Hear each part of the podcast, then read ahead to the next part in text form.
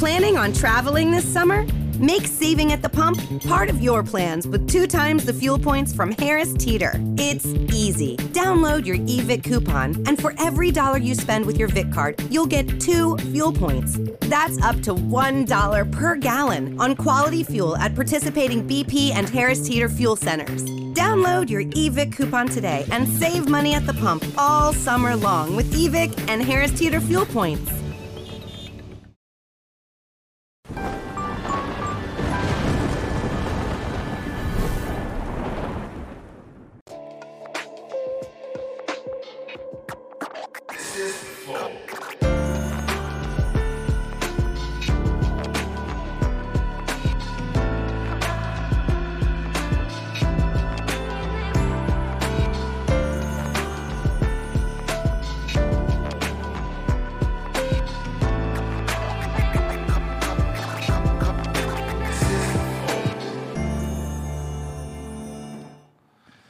Salve, salve família, bem-vindos a mais um Flow. Eu sou o Igor. Hoje quem vai apresentar comigo aqui é o Flávio Andrade, ou Fábio.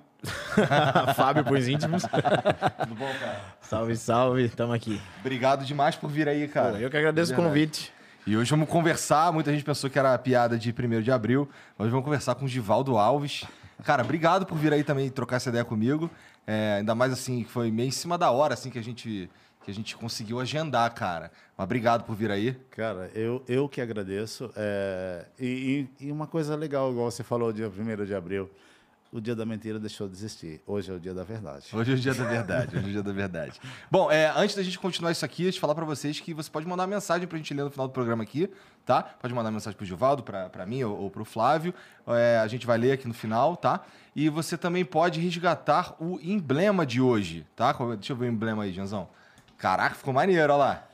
Esse daí é, é, você tem 24 horas para resgatar esse emblema e até porque a gente, a gente vai parar de emiti-lo depois desse período, tá bom? Então entra lá em nv99.com.br barra resgatar e usa o código Maestro das Palavras.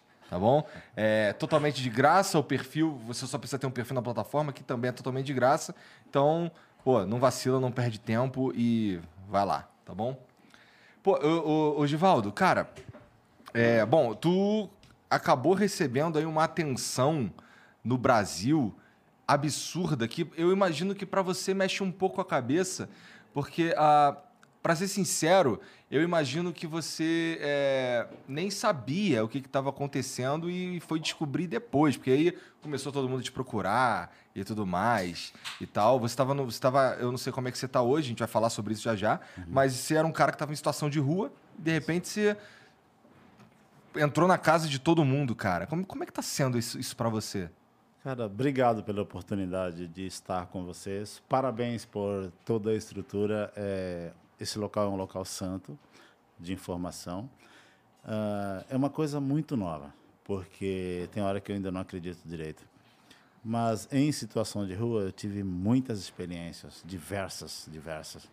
Ah, porém, eh, existe no DF casas de apoio de passagem, que é por coordenação POP, CRAS, CREAS, instituições governamentais com apoio do Distrito Federal. Então, o cara pode ficar numa dessas casas por três meses.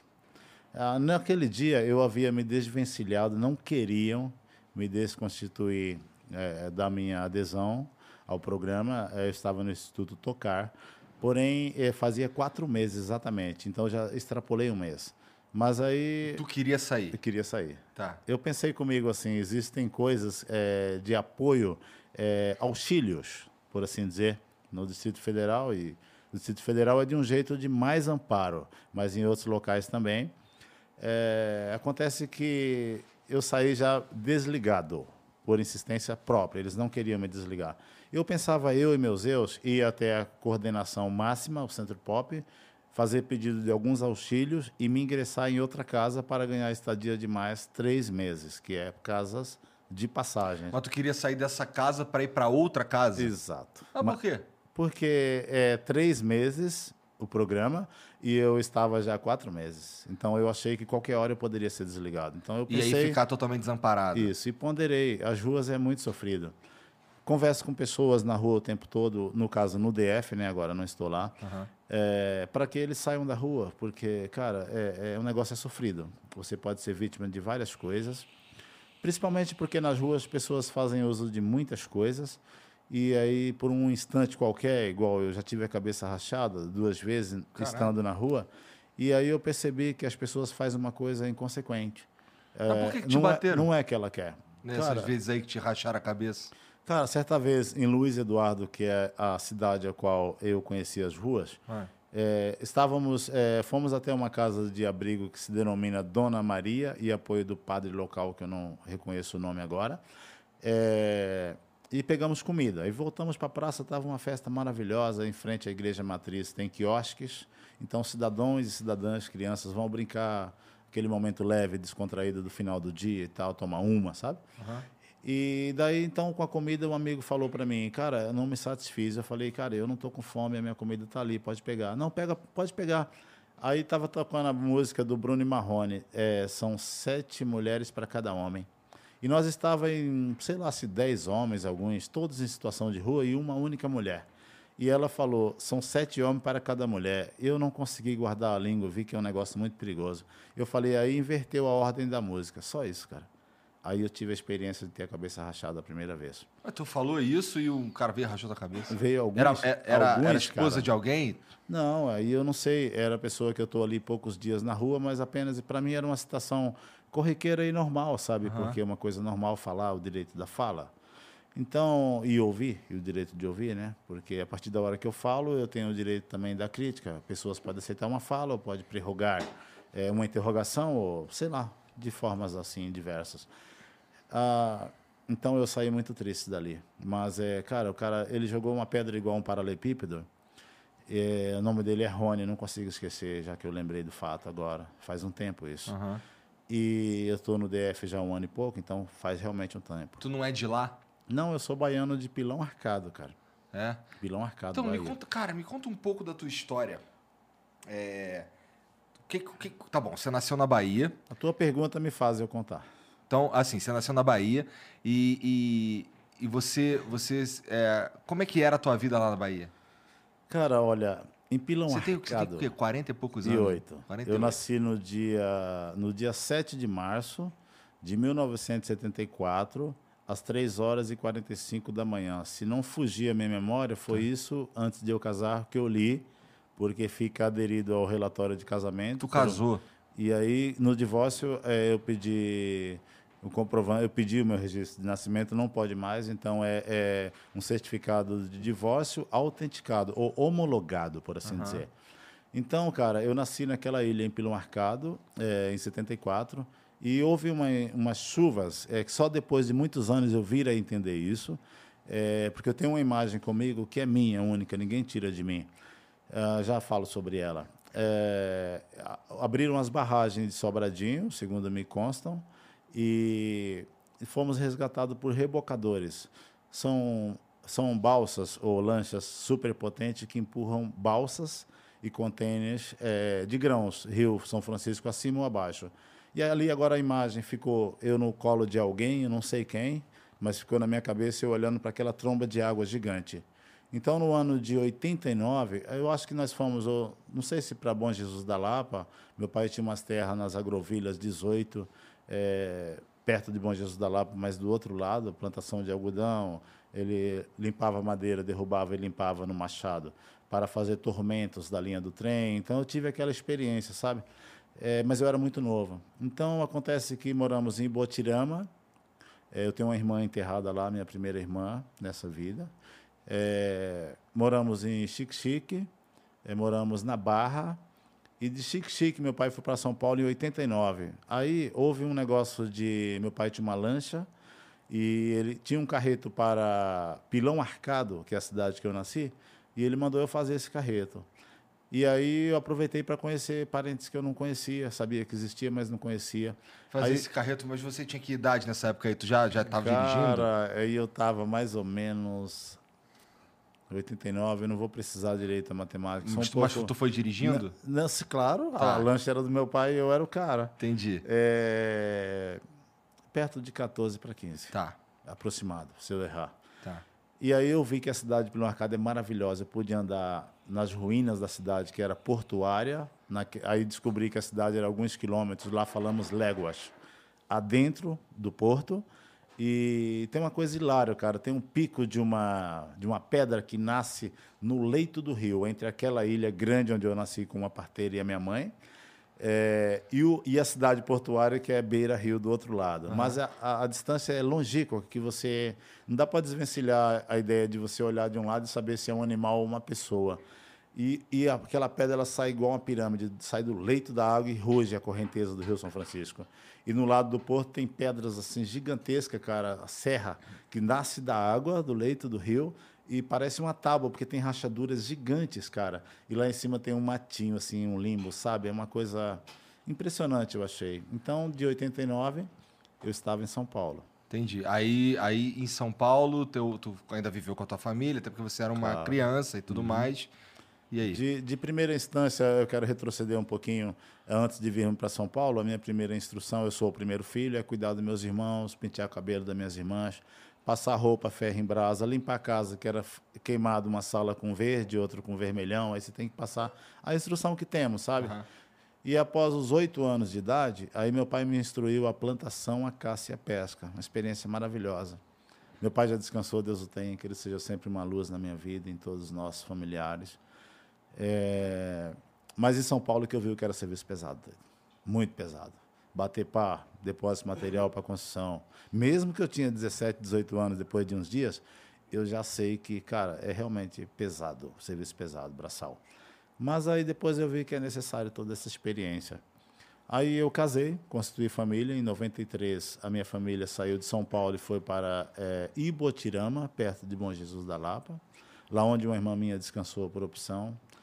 Enfim, porque ela teve coragem, digo opção, ela teve coragem de desistir da vida. Então eu não posso ver uma pessoa assim como covarde se tratando do meu da minha família, principalmente, eu já refleti muitas vezes e eu rezo por ela. E, enfim, é, aconteceu que aí eu tenho uma filha aos 28 anos do meu casamento, em sete anos, mas após os seis anos, é, criou uma ciumeira muito boba e a gente muito novo. E, a, cara, eu sofri pra burro quando separei. Foi a primeira vez que eu sofri por uma mulher. Quando falava assim, a minha tia, eu fui morar na casa dos meus parentes é, de segundo grau. A minha tia também já descansou, a tia E aí Edna, tu Deus ficou, quando tu se separou, tu ficou sem casa, teve que morar com teus parentes. É, aí eu fui morar com meus parentes. Tu A- trabalhava de quê nessa época? aí? Cara, eu trabalhava em serviços automotivos, eh, tive a oportunidade de em 94 até 2000 eu trabalhar com serviço automotivo, adoro demais. Eh, mas, mas fazendo, mas fazendo o quê? Consertando o carro? Sim, mas de outra forma, é, porque eu trabalhei nas empresas, era terceirizado o patrão, então eu tive a oportunidade de trabalhar é, Ford, Fiat, Volkswagen, GM e Grupo Caoas. Então eu procurei me especializar em todo tipo de serviço, já que é um grupo de pessoas, digamos que assim, é, na Cotabiano Veículos, na Alameda Olga Barra Funda, é, Barra Funda eu falo metrô Barra Funda mesmo. Tem o, o Memorial da América Latina, o prédio diário oficial, atrás tem isso. É, Caltabiano Veículos. Não sei se está ainda desse Ah, jeito. existe, existe. Então. Não sei se tá lá, mas existe. Isso. Daí eu, eu tive a oportunidade de aprender a limpar vidro, que foi o primeiro dia. Meu braço estava com aquele negócio que eu, na época era o presidente, presidente Lula, eu acho. Aí ele estava com bursite. Aí, não, Lé. Para ele era Lé. Aí para mim eu fui no médico, cara, tô com muita dor. Ele falou, é bursite. Ele falou, mas é o que é isso? Aí ele explicou que era igual ao do presidente. Eu falei, mas por que dele é Lé? Aí ele falou, lesão por esforço repetitivo, sabe? Foi muito hilário isso. Cara, aí eu, eu- naquele dia era só limpar vidros, mas três boxes, quatro boxes de, de limpeza de carro, limpe, eh, lavagens simples, completa com motor, porque passa-se, vamos supor, um concessionário tem um numerário de, de recepcionista. Qualquer tipo de serviço que um, um proprietário queira no seu carro, ainda que esteja na funilaria, tem que passar pela lavagem. Vai trocar o para-brisa, passa pela lavagem. Ele vende e ganha com isso. E aí eu tive a oportunidade de... Foi aí que tu foi assim que tu começou nessa indústria. Exatamente. Tá, lavando De- coisas. Exatamente. Depois eu cheguei a um grau de ser preparador de veículos novos. Agora já sou habilitado. Minha primeira carta é de 99. Hoje ela é AD. Está vencida por dois anos pela situação que me é inerente, mas é uma coisa que qualquer hora vai dar certo. De, de- de deixar legal, né? Mas, enfim, é, todo tipo de serviço. Aí, o último no encargo da minha carteira, preparador de veículos novos, eu estava na Toriba Veículos, indo da Lapa para o Morro Grande, a Avenida Edgar Facor com Fuad Lutfala. Pô, tua memória é boa. Não, é assim, eu, muitas coisas eu posso assim ter que refletir, mas o fato é que tudo isso é fato. Então, ah, não sei se a minha memória é boa. Não, me parece eu boa, sou né? feliz Pô. pela memória que tenho. E, e com- tem contato com, com a tua filha? Cara, ainda? olha, olha, era para eu ter, mas eu tive, olha, nesse negócio de rua, eu tive alguns celulares roubados. Toda vez que eu tinha um aparelho, eu procurei pôr um plano. É, principalmente porque você não tem dificuldade de falar por ter que pôr crédito e procurar dinheiro. Então, é, o plano você paga por mês. Como eu faço parte do programa é, único é, federal, é, o CAD único, então foi lançado no presidente antigo. O que, que é isso, Cade Único? É aquele negócio que falavam Bolsa Família e Ah, hoje tá. é Auxílio Brasil. Tá. Então aí para mim era mais conveniente que eu teria uma data posterior à data do, de eu sacar, para eu ter sempre uma linha disponível, é, para mim, quanto para qualquer pessoa que eu pudesse assim ajudar.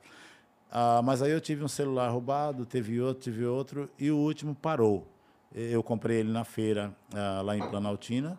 É, feira quer dizer assim, o, o câmbio negro, né? Pessoas Tá. que vendem. E aí acontece que ele parou do nada, eu fui ver para arrumar, ficava mais barato eu comprar outro pelo mesmo preço, então eu tirei o chip, o cartão de memória, e daí eu, eu descartei. Des- Descartei num cesto de lixo na rua. Aconteceu que, depois desse fato que me é inerente agora, aí o pessoal do. Fugiu a memória o primeiro jornal, cara. Eles me possibilitaram eu ter um telefone, era um A32. E certo dia eu saí para pôr película e comprar algumas coisas. E aí aconteceu que eu parei para falar com os policiais, bombeiros. E aí muitas pessoas na rua, na praça, eh, me abordaram e com esse celular saiu do meu bolso. Então aí o contato da minha filha, a sua pergunta precisou de tudo isso.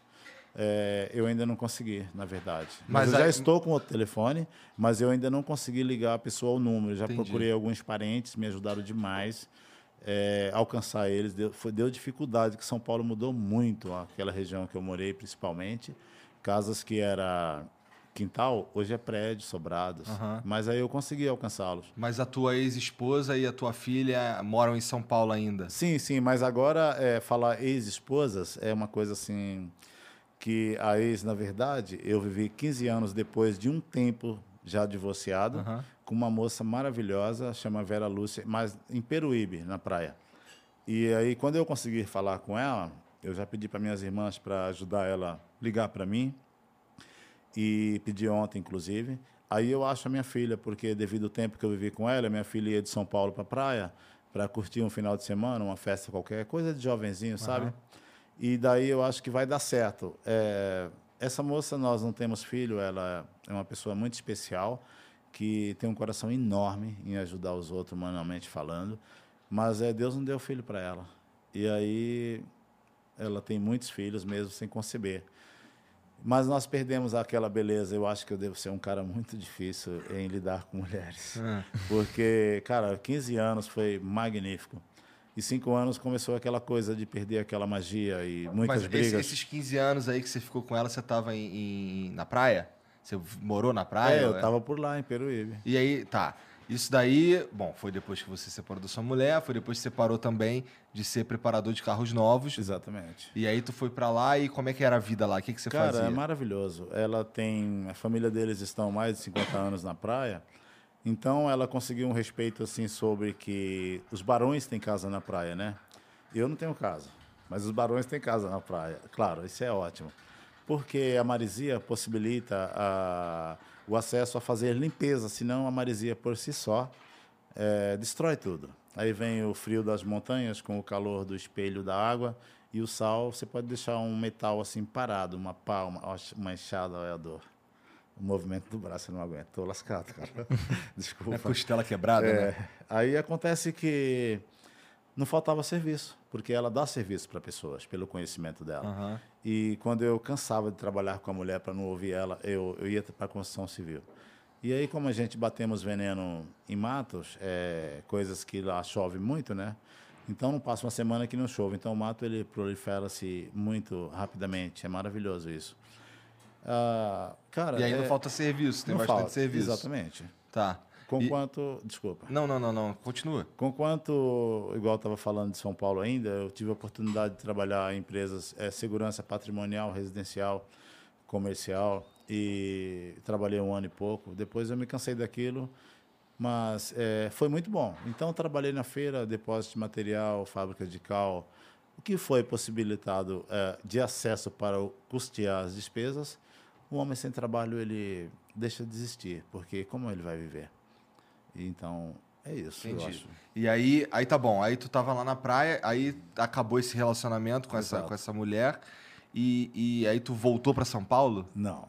Dali eu fui para Tocantins. Inclusive, a Como minha é que tu fez essa viagem? Pra... Cara, Aí eu que eu vou te curioso também. Caralho! aí, aí que eu vou te falar agora, pai. Eu tenho uma. Agora, agora aflorou o baiano. Agora Eu não aflorou. posso sorrir muito, cara. Eu sinto dor, cara. Vai. Mas tudo bem. É, a minha mãe mora em Tocantins. Um beijo grande para ela, se puder me ver. Tenho três irmãs lá, lindas demais. Não é porque é minhas irmãs, mas é porque são belas mesmo. Ah, tenho um irmão, Moisés, e tenho três, dois irmãos é, que deixaram de estar igual a gente. Eles Esse passaram. que você citou. Não, eu cit- é isso, isso. Eu Tá. havia citado uma irmã e Aham. agora eu citei mais dois irmãos, porque somos em dez. Dez? É, parece que eles não tinham televisão e eu nem sabia o que era televisão. Mas assim, é, são dez filhos do teu pai e da tua mãe? Ou Exato. depois que o seu pai faleceu, tua mãe casou de não, novo? minha mãe casou ela aos 60 e poucos anos, ela casou faz um ano e pouco. Tá. E foi muito bom isso, cara, porque cria aquela coisa, ela agora tem um companheiro e dá uma certa liberdade para o pensamento dos filhos não ficar como é que está, como é que não está. Realmente ela tem um companheiro. E a casa dela é enorme, é, aí tem duas, duas é, fala edícula em São Paulo, lá fala outra coisa que me faz a memória agora. Mas mano. é basicamente uma casa pequena dentro do não, terreno. uma casa, os terrenos lá é grande, cara. Ah, é? Ó, é 13 por 33. Caralho, grande pra caralho. Então, olha, tem duas casas no fundo independente e uma casa gigante na frente. Entendi. E aí tem pé- dois pés de aquele negócio que é bom para garganta, romãs, é um pé de caju, um pé de manga em frente, outro dentro da casa. É maravilhoso. Ah, acontece assim, enquanto eu estava em Peruíbe, a minha mãe veio lá, nós temos familiares, eu tenho de segundo grau em São Paulo, não sou a minha filha, tenho tios e tias, primos e primas, sabe?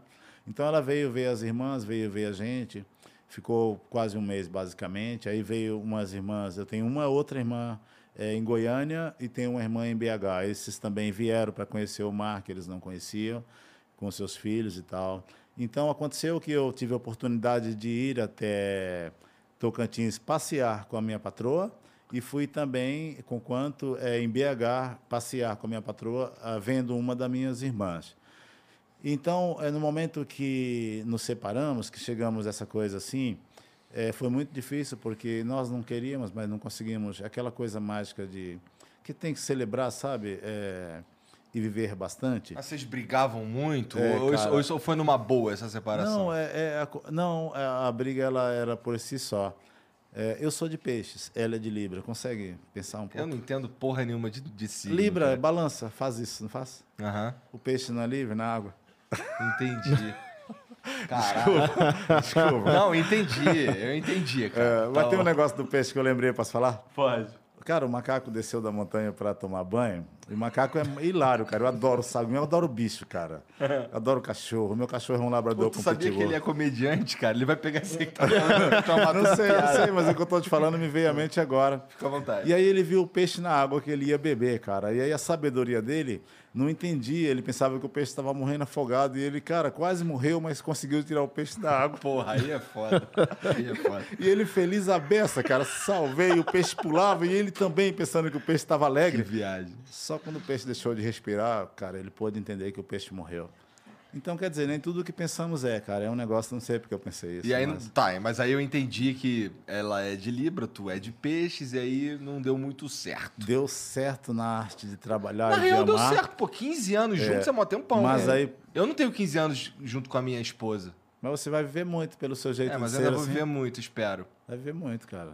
Espero que vocês sejam 10? muito felizes. Não, caralho, assim, eu não tenho, eu não tenho 15 anos de casado, mas com ela eu tenho tempo E, pra e caralho. que vocês celebrem a vida. Trintinha. Que vocês, que vocês consigam, desejo de coração, celebrar a vida muito mais do que já viveram, porque eu acho que a vida é uma coisa mágica e única, de um jeito assim que, assim, as experiências ruins, ela é ruim de passar, mas elas nos dão uma base para outras coisas é, que vão surgir ainda que nós não percebemos. Só depois de muito tempo contando é, dificuldades é, adversas vividas, aí nós passamos a perceber que sem aquilo é, não poderíamos ter estrutura para coisas novas que no caso já aconteceu em se tratando da linha da vida, sabe? Aham.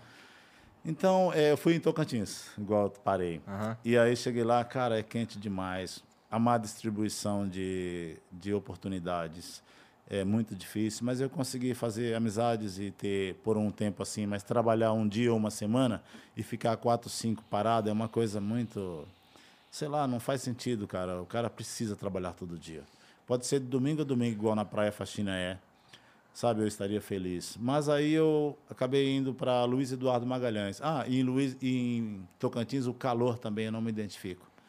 A cidade é uma cidade modelo, linda a beça, porém é, o governo ele ele fez uma cidade, como é que falamos, modelo ecologicamente, e aí ele não deixou empresas se vincular ao programa do governo.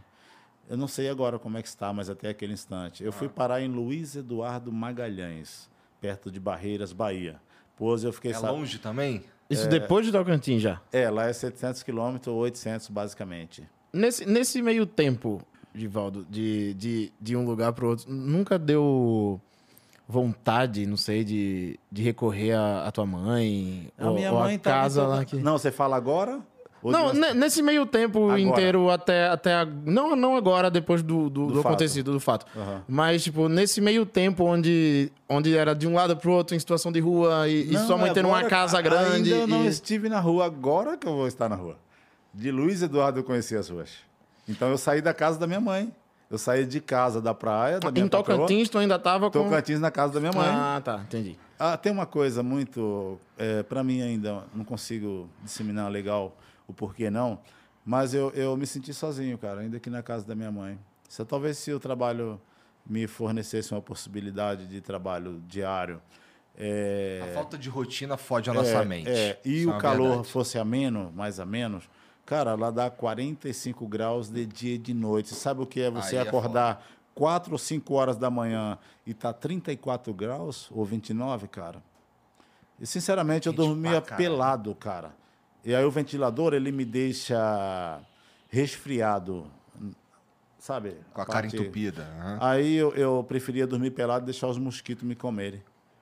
E era isso que eu fazia. Quando eu fui para Luiz Eduardo Magalhães, do mesmo onde o senhor prerrogou, pai, é, aí eu consegui trabalhar um mês em construção civil. Até hoje tem uma diária com o cara lá que eu não consegui receber. Aí eu fiquei sabendo de uma proposta que era melhor do que 50 pilas é, diária, porque na construção civil, igual eu trabalhava também quando eu enjoava de trabalhar com patroa, então eu, eu sei fazer ferragens, qualquer modelo que me der, eu sei fazer a mesa da ferragem. Hoje tem coisas é, de ferro, mas eu sei fazer em madeira. É, sei fazer qualquer tipo de ferragem, caixaria. É, não gosto de rebocar, mas eu sei fazer a hidráulica, a elétrica. De qualquer caso, eu aprendi sendo ajudante. E conquanto eu também acabei depois fazendo. Aí fiz em Tocantins um curso é, de eletricista pelo, pelo Senai, foi muito bom. Me deu uma, uma dimensão assim maior no entendimento das coisas. Mas conquanto a prática mesmo era o que eu já fazia como ajudante. É, aí eu consegui uma vaga de seis dias na coleta seletiva de lixo da cidade. Lá o prefeito é o doutor Júnior Marabá hoje. É, saiu o anterior. E aí depois me surgiu uma vaga na Mauricéia Alimentos. Aí eu cortei meu cabelo pela primeira vez, igual o seu, assim, só tinha a máquina de um pente. Meu cabelo ele vinha aqui, hoje ele está maior. Depois eu deixei crescer, cortei em fevereiro do ano passado e não cortei mais. Não quero cortar. E acontece que fiquei 90 dias. No dia 3 de novembro, eu fui demitido. E daí eu fiquei mais um mês em uma casa e depois eu conheci as ruas. Aí que a minha cabeça foi rachada naquela história da música do Bruno Marrom. Aham. Mas A de- até então você tinha, você tinha como sustentar uma casa. Você morava sozinho. Na fazenda. Sim, mas é porque você sai com uma rescisão de mil reais, então você vai e paga um aluguel ali. Mas se eu encontrar alguém com fome, cara, eu não, não me importo de ajudar, entende? Eu acho que naquele momento, se alguém está com fome diante de mim, penso eu, eu e meus eus, que poderia ser eu o inverso. E aí, se eu tiver alguma condição, eu acho que a comida é igual a bebida, sabe? É mais ou menos assim, igual o frio, o calor, é, a vestimenta. É, se você souber pedir, ninguém vai fechar as portas. O mundo é de uma violência extraordinária. Mas essa é uma coisa assim de outra face, é, politicamente instituída, é, porque existe os governos e existe os contra-governo ou o governo paralelo, por assim dizer. E todo mundo precisa ganhar um pouco. Aí eu procurei a assistência social da cidade e pedi que me arrumasse uma passagem para Goiânia. Deixa eu entender uma parada, Edvaldo, rapidinho. Claro, É, quando você quando você foi para essa cidade e você estava trabalhando, trabalhou durante esses 90 dias, você estava morando numa propriedade da empresa. É fazendas, cara. É, Você estava tipo- morando na fazenda da empresa. Posso falar nome? Não sei, você Não, que é, sabe. se o senhor Pergunta a ele. pô. Eu permito. Mauriceia Alimentos. Você sabe o que é uma fazenda? É, pode imaginar por assim dizer. É uma fazenda é, com uma dimensão de seis núcleos e cada núcleo é avaliado em um milhão. Cada núcleo é um quilômetro de um para o outro e cada núcleo contém seis aviários. Cada aviário com 60 mil galinhas.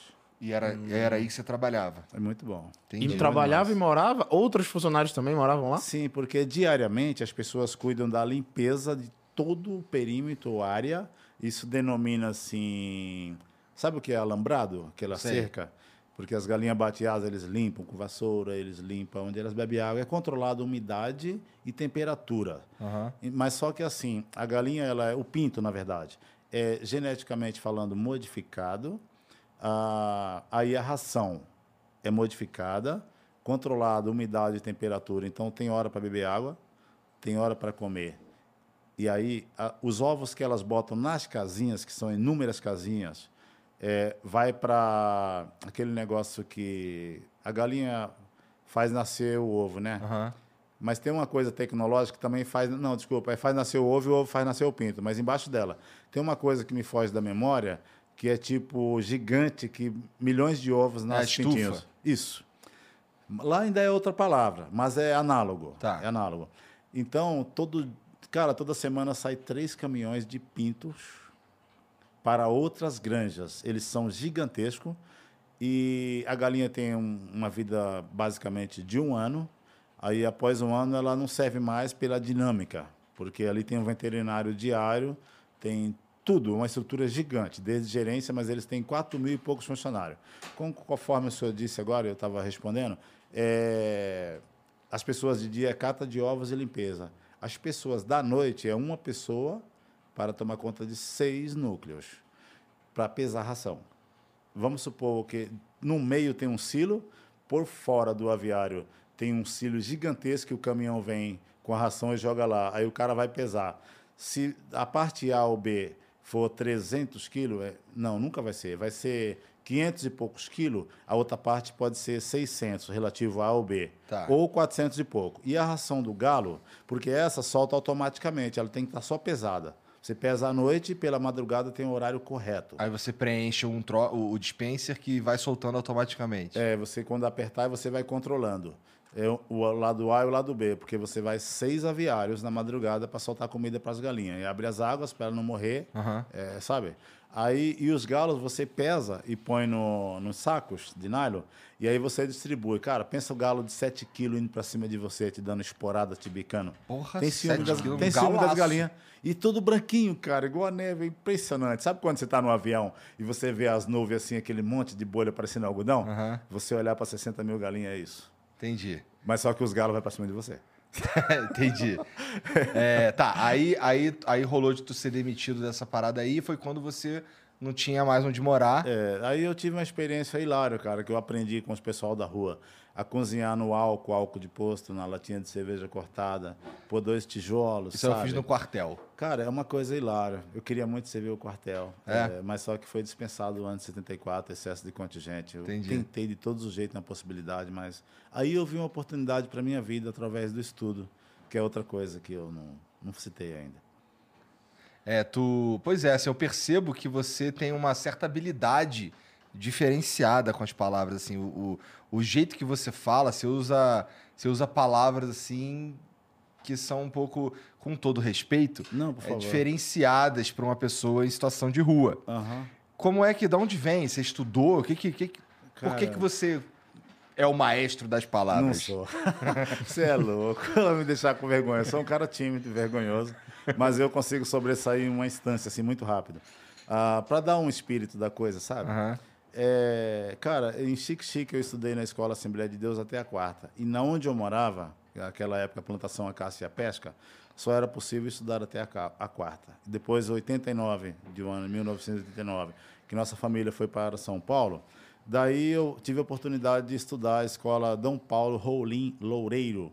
Isso é. A memória Nova- dele é ruim, vê se pode. Ele vai meter Mas essa. é que minha vida. estudou. É minha vida, pô. Escola do primeiro grau na época. E daí que eu vi a importância do Exército, que eu vi uma oportunidade sendo orientado pelos meus professores. Parabéns para eles. Aham. É, Aí eu estudei até a sexta primeiro, aí casei, tinha que fazer hora extra, o leite da neném. E aí eu. Mas eu... tu lê muito? Tu, ou tu Ah, leu muito durante tua vida? Eu vou chegar aí. É, Aí quando eu divorciei, eu procurei estudar de novo. Aí eu estava no primeiro ano, aí veio esse negócio boom do Enseja, e eu fiz o Enseja 2007, tema da redação globalização. É, Aí eu passei, foi ótimo. Porra, Mas legal. eu consegui perder meu certificado, já tentei rever, vou ter que... Por isso que eu continuo estudando. Lá onde Planaltina, eu estudo. E meu certificado do Dom Paulo Rolim Loureiro está lá. Eu voltei a estudar. Aonde eu chego, que eu ficar três meses numa casa de apoio, no DF eu já estudei em duas casas. Pro lado da Ceilândia, que é onde eu conheci essa pessoa maravilhosa. Ah, tu também é do DF. tu é do DF. Maravilhosa. É, que mudou minha vida. Cara, Deus, esse cara é a extensão do amor de Deus, igual vocês. Igual vocês. Ah, obrigado, cara. Pela oportunidade. Ah, respondendo agora a sua prerrogativa, eu, eu, eu sou amante da literatura. Eu hoje tenho dificuldade para para estudar. Não lembro, no, acho que é em Nova Visão, já fez o meu óculos, se é isso mesmo o nome. Parabéns. Porque as pessoas precisam de apoio e aí Deus prepara pessoas humanas a terem condições. Parece que Deus dá condições exatamente para pessoas que têm a capacidade de ajudar outros seres. Aham. Isso é maravilhoso, eu louvo a Deus por isso. Igualmente, os anjos, está escrito na palavra que os anjos louvam a Deus pela inteligência dada ao homem na terra, em sua capacidade. Ah, então, na verdade, os anjos são através de vocês, das suas vidas. Você talvez é um anjo não sabe, é, mas você é. Pense nisso.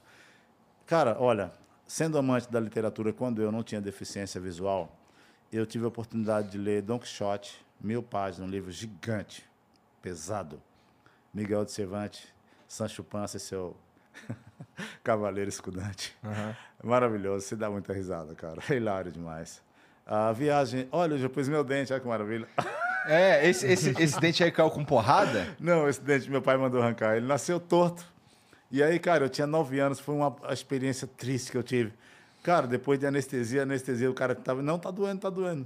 Anestesia, tá doendo, tá doendo. Terceira vez que eu falei, um segurou a cadeira, o meu ombro, outro a cabeça e outro rodou o boticão. Eu acho que é o nome é esse, boticão, não sei como é que falou. Já é E arrancou sangue desse- frio. Oxe, eu vi o negócio rasgando assim que eu sentia e eu via, cara, ele o, o osso desvencilhando do- dos, das fibras, sabe? Nervosa. Cara, ah, olha, Mundo de Sofia, se você nunca leu, leia. Que triste. Mundo de Sofia. 500 páginas, leia. Maravilhoso. Aproveitando o gancho do- do- dos livros, porque a gente vê que tem muita gente que não que não corre atrás de, de querer procurar estudo e uns por falta de oportunidade, outros n- não querem, enfim, cada um tem o seu dia dia, exato, cada um tem né? seu o que como, como você fazia para para ir atrás de, de estudo, tipo como como ir, como procurar, Cara, e livro, e ler, e Cara, estudar. Eu, eu estudei a Bíblia do professor João Ferreira de Almeida. Meu pai era pastor. Ah, é? É outra história. E aí, é, os pastores pregam uma parte, uma partezinha, e fazem mensagens de horas. E aí eu tinha curiosidade para entender. Aí, em um ano e três meses, eu li todo o contexto, da contracapa até o final. Da porque, Bíblia. É porque um livro, é, vamos supor, o Velho Testamento, se fosse o Novo, ou o Novo fosse o Velho. O velho. Então, vou falar do Novo, já que o Novo e o Velho é tudo é novo ao mesmo tempo. São pessoas que viveram antes, pessoas agora, e nós estamos contidos no futuro, existencialmente agora. Ah. Então, vamos supor que Mateus, a primeira carta, que é igual igual o primeiro livro. É, cara, é, ele tem 30%, 30% de João. Vai falhar minha memória. E João contendo 15% de Lucas. E Lucas contendo 17% de Mateus. E com quanto? É, 12% de Atos dos Apóstolos. Então é uma coisa que vai e volta toda hora. Quando eu terminei de ler, aí eu queria uma Bíblia que eu lia, me identifiquei muito, me identifico. Eu consegui a Bíblia da CNBB dos Bispos do Brasil, assinada por 20, eu- 20 bispos. Eu queria saber o diferencial dos livros que o professor Martim Lutero, ao sair da Igreja Mãe, tirou esses livros, o porquê. Eu queria saber o que se retrata. Mas realmente, eh, o Espírito Santo fez uma coisa maravilhosa, porque são muitas guerras, são outras guerras. Temos Davi, um rei segundo o coração de Deus, nem Sansão com toda a sua, sua força, também com o coração de Deus, sob a vontade do coração de Deus, não matou tanto com quanto igual o rei. Aí vem Salomão, cara, é maravilhoso você ler. E, e eu, eu penso assim, relativamente falando desses livros da, da nossa existência, que se o cara lê a palavra de Deus, ele, ele conhece Deus. Se o cara não lê a palavra de Deus, nem que seja um pouco, para ficar nele gravado, ele apenas ouve falar sobre Deus. Mas aí eu li caras hilários, igual Osho. Osho é maravilhoso. Títulos, livrinhos pequenos, nível facultativo. É, é, alegria, felicidade, solidão. Mas é porque o Osho, cara, ele nasceu morto. E o pai dele, muito rico, é, não deixou enterrar. Aí foi em um médico, em um médico, não, não vai enterrar não, quero saber porque na- porque está morto. Aí chegou num médico espirituoso e fez um tal que fala assim, regressão de vida. E aí descobriram isso, o cara muito espirituoso, que ele estava jejuando 30 dias e morreu aos 27 na vida anterior. O cara reviveu. E aí os livros dele é hilário por isso, cara. Tá, entendi. Pô, mas onde você encontrava esses livros, pô? Cara, sabe que uma coisa muito boa? Se eu fumo um cigarro e, e eu tô com vontade, só de olhar você pode me oferecer. Alguma coisa identifica na gente. Ou eu tenho a liberdade, cara, por favor, eu tô muito precisando fumar, eu não posso comprar. Mas aí você fuma também. Então parece que as pessoas ela têm uma química que aproximam pessoas conforme é. É mais ou menos você olhar, alguém caiu, cara, e você é impossível. Você está andando, não, por, favor, se machucou, você vai ajudar a levantar. É uma coisa assim que é inexplicável, mas parece que é como se nós todos fôssemos parte de uma Ligado vida de, de algum jeito. igual as árvores. É, é, cara, é uma árvore gigante te dá uma sombra maravilhosa e uma árvore minúscula te massageia os pés e você deita e faz de travesseiro a pedra maravilhosa. Sabe? Travesseiro de pedra, a árvore. Só que o vento pode derrubar aquela árvore gigante e aí ela vai machucar. Você saiu, ela machuca aquelas outras árvores. Daí depois vão recolher, porque ela está caída, ela vai ser útil em um móvel, alguma coisa. A vida só se transforma. E- mas só que aí você passa a perceber que a árvore gigante ela foi removida, não vai dar mais sombra, mas no outro dia aquela pequena que foi machucada pelos meus pés e conquanto pela aquela gigante frondosa que caiu, ela está erguida novamente como se acabou de nascer. Então é, a vida é uma coisa inexplicável, ela simplesmente é mágica e nos dá possibilidades desde que estamos é, é, aceptos a perceber coisas e, e a nos dar oportunidades, porque Cara, o que está acontecendo comigo é, é, é algo assim que põe eu diante da tua presença e, sinceramente, eu, eu nem sabia que você existia. Sei Muito que não. obrigado. Isso é muito maluco. Porque assim, isso é muito maluco. E o- Aí, que ele tá respondendo o livro- falando- respondendo o livro, não quero fugir do assunto. É, ao pessoa ver eu ler um livro igual assim, quando eu li o livro dos Espíritos de Allan Kardec, eu lia e relia. E eu en- en- encontrei nele uma Bíblia única contendo as duas Bíblias lidas. A Bíblia do professor Martim Lutério e a Bíblia dos Bispos do Brasil. Aquilo ali era uma Bíblia simples e direta e objetiva. As outras Bíblias, ela é símbolos e verso, ou parábolas, como assim dizer. Mas o importante para mim, assim, por assim dizer, eu percebo, todas as religiões aproximam o homem de Deus, ou levam a pessoa a refletir melhor intrinsecamente e tentar entender que ele precisa em uma hora qualquer. Ai, meu Deus, me ajuda, qualquer coisa que seja, o reconhecimento que é a causa primária. Eu, sei lá, é o meu pensamento, sabe? E eu sou muito contente por pensar assim. Então, quando eu estava dizendo sobre a possibilidade de alguém ser solícito, quando alguém me vê ler, alguém quer ler o livro. O livro me aproximava de pessoas, outra pessoa tinha outro livro, outra pessoa queria ler aquele livro, e aí, E cara, você vira um troca círculo, e um tudo círculo mais. vicioso. Simplesmente. Um ciclo virtuoso. É, eu falo vicioso assim porque gira, mas a virtude é, é uma coisa inerente de si só, né?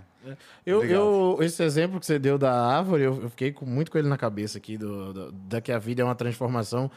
Eu não sei se você enxerga, mas o, o pouco que eu ouvi da tua história aqui, eu enxergo a tua vida muito assim, né? Meio esse exemplo da árvore. Você meio que, tudo que você contou até agora, você foi se transformando em... em, em Digamos que eu de seja. gama em gama, em uma cidade para outra cidade, trabalhou com isso e se transformou nisso que... E aí tava reerguido de novo. Tu, tu vê tua vida assim também? Sim, claro, mas só que aí a vida é uma grandiosidade é, existencial e eu seria apenas uma folhinha que caiu daquela árvore frondosa e o vento levou, me trouxe até vocês. Porém, se aquela folha não existisse e a árvore caísse, todo o meu mundo seria incompleto. Não interessa a dor que eu passei, o aprendizado, a experiência que eu estou tendo é muito maior. E eu acho que tem muitas coisas que eu não sei. É, na verdade, eu não sei de nada. Isso é, isso é- isso é- Não é é, fato. Mas aquele lance que você me falou aqui, fato. pô, nem, nem sei quem, quem não sabia quem você era, mas você é muito maluco. Mas assim, é, pra, gente, pra gente entender tudo isso daí, Por favor. é, você ficou em situação de rua nessa cidade, que eu não vou lembrar o nome. Luiz Eduardo Magalhães, Isso. falam LEM. Tá. É, Luiz Eduardo Magalhães, ok. E, e, e foi daí que tu foi, pra, foi parar em, na, em Brasília? Exatamente. Eu, eu, quando eu me vi Faz quanto tempo que rolou essa- é, você se tornar uma pessoa em situação de rua? situação de rua, já que foi em Luiz Eduardo, dia 3 de novembro do outro ano, eu saí da empresa, Mas que ano, tu lembra? Mauricéia. Nós estamos em 2022. Aham. Olha só, em 2021 eu cheguei no DF, e eu, é, em janeiro, e eu saí em novembro. Então, em média, um ano e três meses, Tá. perto disso, porque eu não consigo calcular muito. Um ano e A três meses Eu sei fazer menos, tá. conta, mas a matemática me faz confuso. Tá, tá. Entendi. Então tá, aí você ficou. Tá legal. Aí você tem um ano e três meses que tá na rua, mas aí tu. Por que que tu foi pra Brasília? por que, que tu Cara, não voltou pra São Paulo? a- Quando você se viu em situação de rua, por que, que tu não voltou pra casa da tua mãe? O que aconteceu? Eu penso que a vida só vai. E tem algum lugar, algum canto que o cara possa se sentir como uma âncora ou um trabalho que é a parte primordial para um homem. Ah, quando falo homem, as mulheres estão sucumbidas. Não você tá diz- falando não- da humanidade. Isso, a, Tá. a distribuição de oportunidade, humanamente falando, igual o senhor disse. Tá. É, eu fiquei conhecendo é, em Luiz Eduardo Magalhães que existe um local chamado é, Rio Grande do Sul. Mas eu não queria ir para lá, porque é uma coisa muito distante, eu não conheço. Mas aí eu tenho uma irmã em Goiânia que, quando eu estava em Tocantins, nós conversávamos muito. E quando eu fui passear, eu saí de Peruíbe e fui com a dona patroa, no caso, minha mulher. O cara separa da mulher e fala minha mulher. É. É hilário isso, cara. Eu não sei porque sempre eu digo isso. É, em Tocantins, aí eu falava muito com a minha irmã. Depois de um tempo, ela morava lá. Aí quando ela mudou para Goiânia, aí eu fiquei, continuei falando com ela, eu fiquei sabendo que em Goiânia o clima é mais ameno. Ah, ela fala de empresas que quando na linha de produção eles precisam de trabalhadores, tem-se as placas, precisa de 120 trabalhadores no mesmos meses. Aí só, tipo, pensa um quarteirão cheio de empresas. Precisa-se de 200 trabalhadores, precisa-se de 150, de 300, e é assim. E o custo de vida também é mais em conta, segundo ela me passou. A minha irmã, hoje ela é a minha irmã mais velha, é, exceção daquela que, Que eu faleceu, disse. aham. Sim. Então, aí eu pedi passagem para Goiânia. Aí eu chegava, toda porta que eu batia não dava certo. Eu fui na assistência social, estava em transição ao governo, que é do doutor Júnior Marabal, o prefeito de lá. Ele tem uma rede de supermercado. Obrigado, porque quando eu estava naquele mês lá, eu fui pedir comida no supermercado em um doce e eles me deram uma cesta básica. Simplesmente eu chego falando a verdade e peço, pô, pode me dar uma atenção de um minuto? Eu estou precisando de uma ajuda, cara, e eu acho que você é o cara que pode me dar um trabalho qualquer, eu posso lavar banheiro. Simplesmente eles me pagaram uma marmita. E ainda me testaram, porque o segurança que me atendeu falou: Você está com fome? Eu falei: Cara, eu estou com fome, eu estou pedindo comida, por que você acha? Ele falou: Então vai lá e compra uma marmita. Aí eu falei: Eu, já volto. Aí eu voltei e trouxe o troco. Ele falou: É seu. Eu falei: Então por que eu disse para você que traiu o troco e você simplesmente poderia falar que não precisava? Ele falou: Não, pessoas vêm aqui pedir, cara, e, e, não voltam, eles vão comprar droga. Eu falei: Cara, eu acho isso muito triste, mas é o que eu estou te dizendo é fato. Aí providenciaram a cesta básica, então estou agradecendo. A droga não faz parte da tua vida. Cara, a droga social, para mim, assim, que eu me identifico é o cigarro. Aham. e o licença e o álcool. Só que eu faço parte do CAPS, eu estou bebendo cada vez menos, mas quando eu separei daquela dona que mandava no meu mundo, Aham. bebi demais em Tocantins. É. Peço perdão. Uma questão de ela. um. Você meio que se afundou no. Hoje ela sabe. É porque o cara, a vida do cara vai para baixo. Meu cachorro, cara. Meu cachorro é um labrador com pitbull, collie. Pesa 60 e poucos quilos. Ele não deixa nem a minha mulher chegar perto de mim se eu estiver dormindo. E se eu parar em um bar contigo, e aí você se aproximar, estender a mão, ele já rosna isso, aquilo. Aí você chegou falando, se apresentou. Se levantar muito brusco, ele, de igual modo. O cachorro é hilário. Ele foi treinado um ano e meio por um policial. Aham. Haviam roubado nossa casa lá em Peruíbe, e aí, quando isso aconteceu, eu providenciei um cachorro. Entendi. E outra, a gente tínhamos um Pint Zero que saiu na rua e uma Mercedes preta roubou e não conseguimos achar. E aí temos o Os Valentim. caras roubaram o teu cachorro. Roubaram.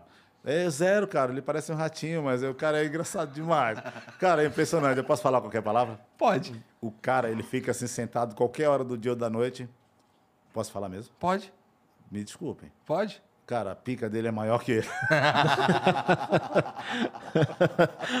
e o cachorro não tem nem tamanho, cara. Que Só o é batom.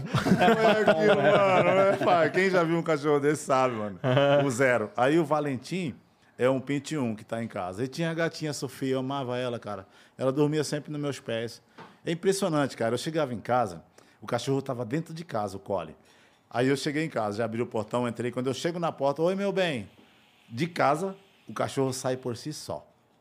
Olha só, cara. Correndo pra cima de tudo. Não, só sai da casa para fora. Eu falo, e aí, negão? Passa um carinho nele. Aí eu, muitas vezes, a, a Vera... Cole, vem cá, porque ela estava conversando com o cachorro, é nossos filhos, cara. Cole, vem cá, vem cá. Ele não vinha. Ela fala, amor, chama o Cole aí. Eu falei, chama você, pô, você não tem boca, não? Chama o Cole aí. Cole, vem cá, negão.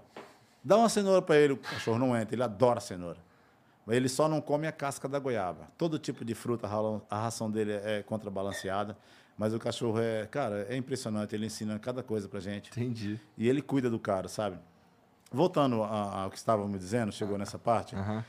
Então eu não consegui chegar até Goiânia, mas eu cheguei até Formosa de Goiás. Um cara muito modesto que a filha dele foi socorrida de um acidente por um morador de rua que conseguiu chamar a polícia. E ela fez um pedido antes de morrer que o pai dela, parte da herança dela, ajudassem eh, pessoas iguais que tinha salvo ela. E aí aconteceu, cara. Deus o tenha ela, uma alma muito iluminada pelo pedido dela, é claro. E ele alimenta uma casa que cuida de pessoas em situação de rua. E falaram para mim, cara, o senhor Zig é o nome dele. Saudações, senhor. Ele, se você pedir mil reais, ele te dá. Se você pedir 500, ele te dá. Eu falei, eu não quero dinheiro, cara. Eu quero uma passagem. Só, só quero sair da cidade, porque eu perdi a confiança das pessoas que a gente arruma comida para comer junto, cozinhamos no álcool, bebemos junto, fumamos junto, mas os caras usam outro tipo de droga. Não subjugo, eu sempre deixei claro, pode usar do meu lado, cara, eu não tenho preconceito. É que eu não me identifico com isso, eu não sinto necessidade. Aham. Eu fiz um curso Aprender a Empreender, que me deu. Não, desculpa, também fiz esse, é outro. DST, AIDS, Drogas, Direitos Humanos e Cidadania. E ali falava sobre droga, onde que eu nem bebia na época, na escola. E aí aconteceu que, realmente, conversando com muitas pessoas que usam, é, alguns tipos de drogas, ele não satisfaz, é só usar mais. Você pode ter um milhão ou dez mil, enquanto não acabar, você vai vender um apartamento ou a sua Mercedes ou a sua mansão. É, porque a satisfação é só para quem vende. E outro tipo de drogas é de outro jeito. E o álcool me contém. Mas os excessos é o pecado. Eu acho que tem uma palavra, acho não, tenho certeza, escrito pelo apóstolo Paulo, claro, pelo Espírito Santo, que é a revelação, ele é apenas escritor, ou algum outro escritor dele sintetizou o papel na tinta, ou vice-versa. Não use só um pouco de água, não use só água, mas use sempre um pouco de vinho por causa das muitas enfermidades. Refletindo uma consciência maior assim, realmente, é, é, eu acho que o segredo é não ter excessos, porque o vinho em si não ia fazer mal, né? Entendo. Mas é, aí, Formosa de Goiás, o senhor Zig, contei minha história, ele me deu um livro, Pão Diário, e mandou entrar no carro. Eu todo sujo, cara, sujo, fedendo. Eu tinha nojo de mim, mas assim, eu não tinha vergonha. Diante de uns cidadãos limpos, eu procurava desvencilhar, se olhar, ô, bom dia, tal, só para não ficar com muita vergonha, mas eu estava sujo, fedendo. Aí acontece que ele me levou na rodoviária, pediu meu documento, comprou uma passagem. E daí, daqui a pouco, eu falei, cara, não vou te abraçar porque eu tô fedendo. Chorei, agradeci demais. Eu quero beijar tua mão. Beijei a mão dele. Dali, quando. Daqui a pouco ele chegou com uma marmita, cara, não acreditei. Aí ele me deu uma marmita. E quando eu desci, era Formosa de Goiás. Eu procurei saber. Eu falei, onde é que tem um albergue aqui? Coisa, pessoas que trabalham com pessoas. Eu havia aprendido com os moradores de rua lá em Luiz Eduardo, o que era albergue. Aí eu me emociono um pouco, tá? Desculpa. Aí aconteceu que eu estava pedindo passagem para outra vez para Goiânia, sabe? Aí eu, eu, quando consegui a passagem, fiquei dois dias dormindo na rodoviária. Já distribuí um monte de roupa que eu tinha, porque eu gosto mais de calça. E eu tinha algumas bermudas, encontrei pessoas muito fedidas e sujas, e eu me ofereci, né? E elas aceitaram. Aí, por não me conhecer, alguns caras perguntam uma coisa não. Você quer me matar? Você quer me matar? Não sei se ele tinha algum peso na consciência. Cara, relaxa, mano. Estou te oferecendo uma roupa, minha bolsa vai ficar mais leve. Eu estou viajando, estou passando aqui, você não me conhece, você não quer uma roupa limpa? Eu vou te dar. Foi emocionante demais, mas eu fiquei um pouco assustado, confesso, porque a minha cabeça tinha sido rachada lá atrás por pessoas uhum. iguais a mim. Mas daí tudo bem. Aí no dia que eu consegui a passagem, eu estava desesperado. E aí o cara falou para mim, cara, se você sentar lá no fundo do ônibus e ficar quietinho, eu te levo até, até Brasília. E em Luiz Eduardo eu fiquei sabendo que Brasília é o melhor lugar para se estar em situação de rua. Hoje eu sei, é maravilhoso o apoio do governo, porque existe casas e múltiplas casas de apoio é, a quem é vulnerável à situação. Porque o cara fica na rua, hoje eu conheço pessoas que querem estar na rua, estão em situação de rua há 330 anos, minto. 30 anos, outros 17 anos.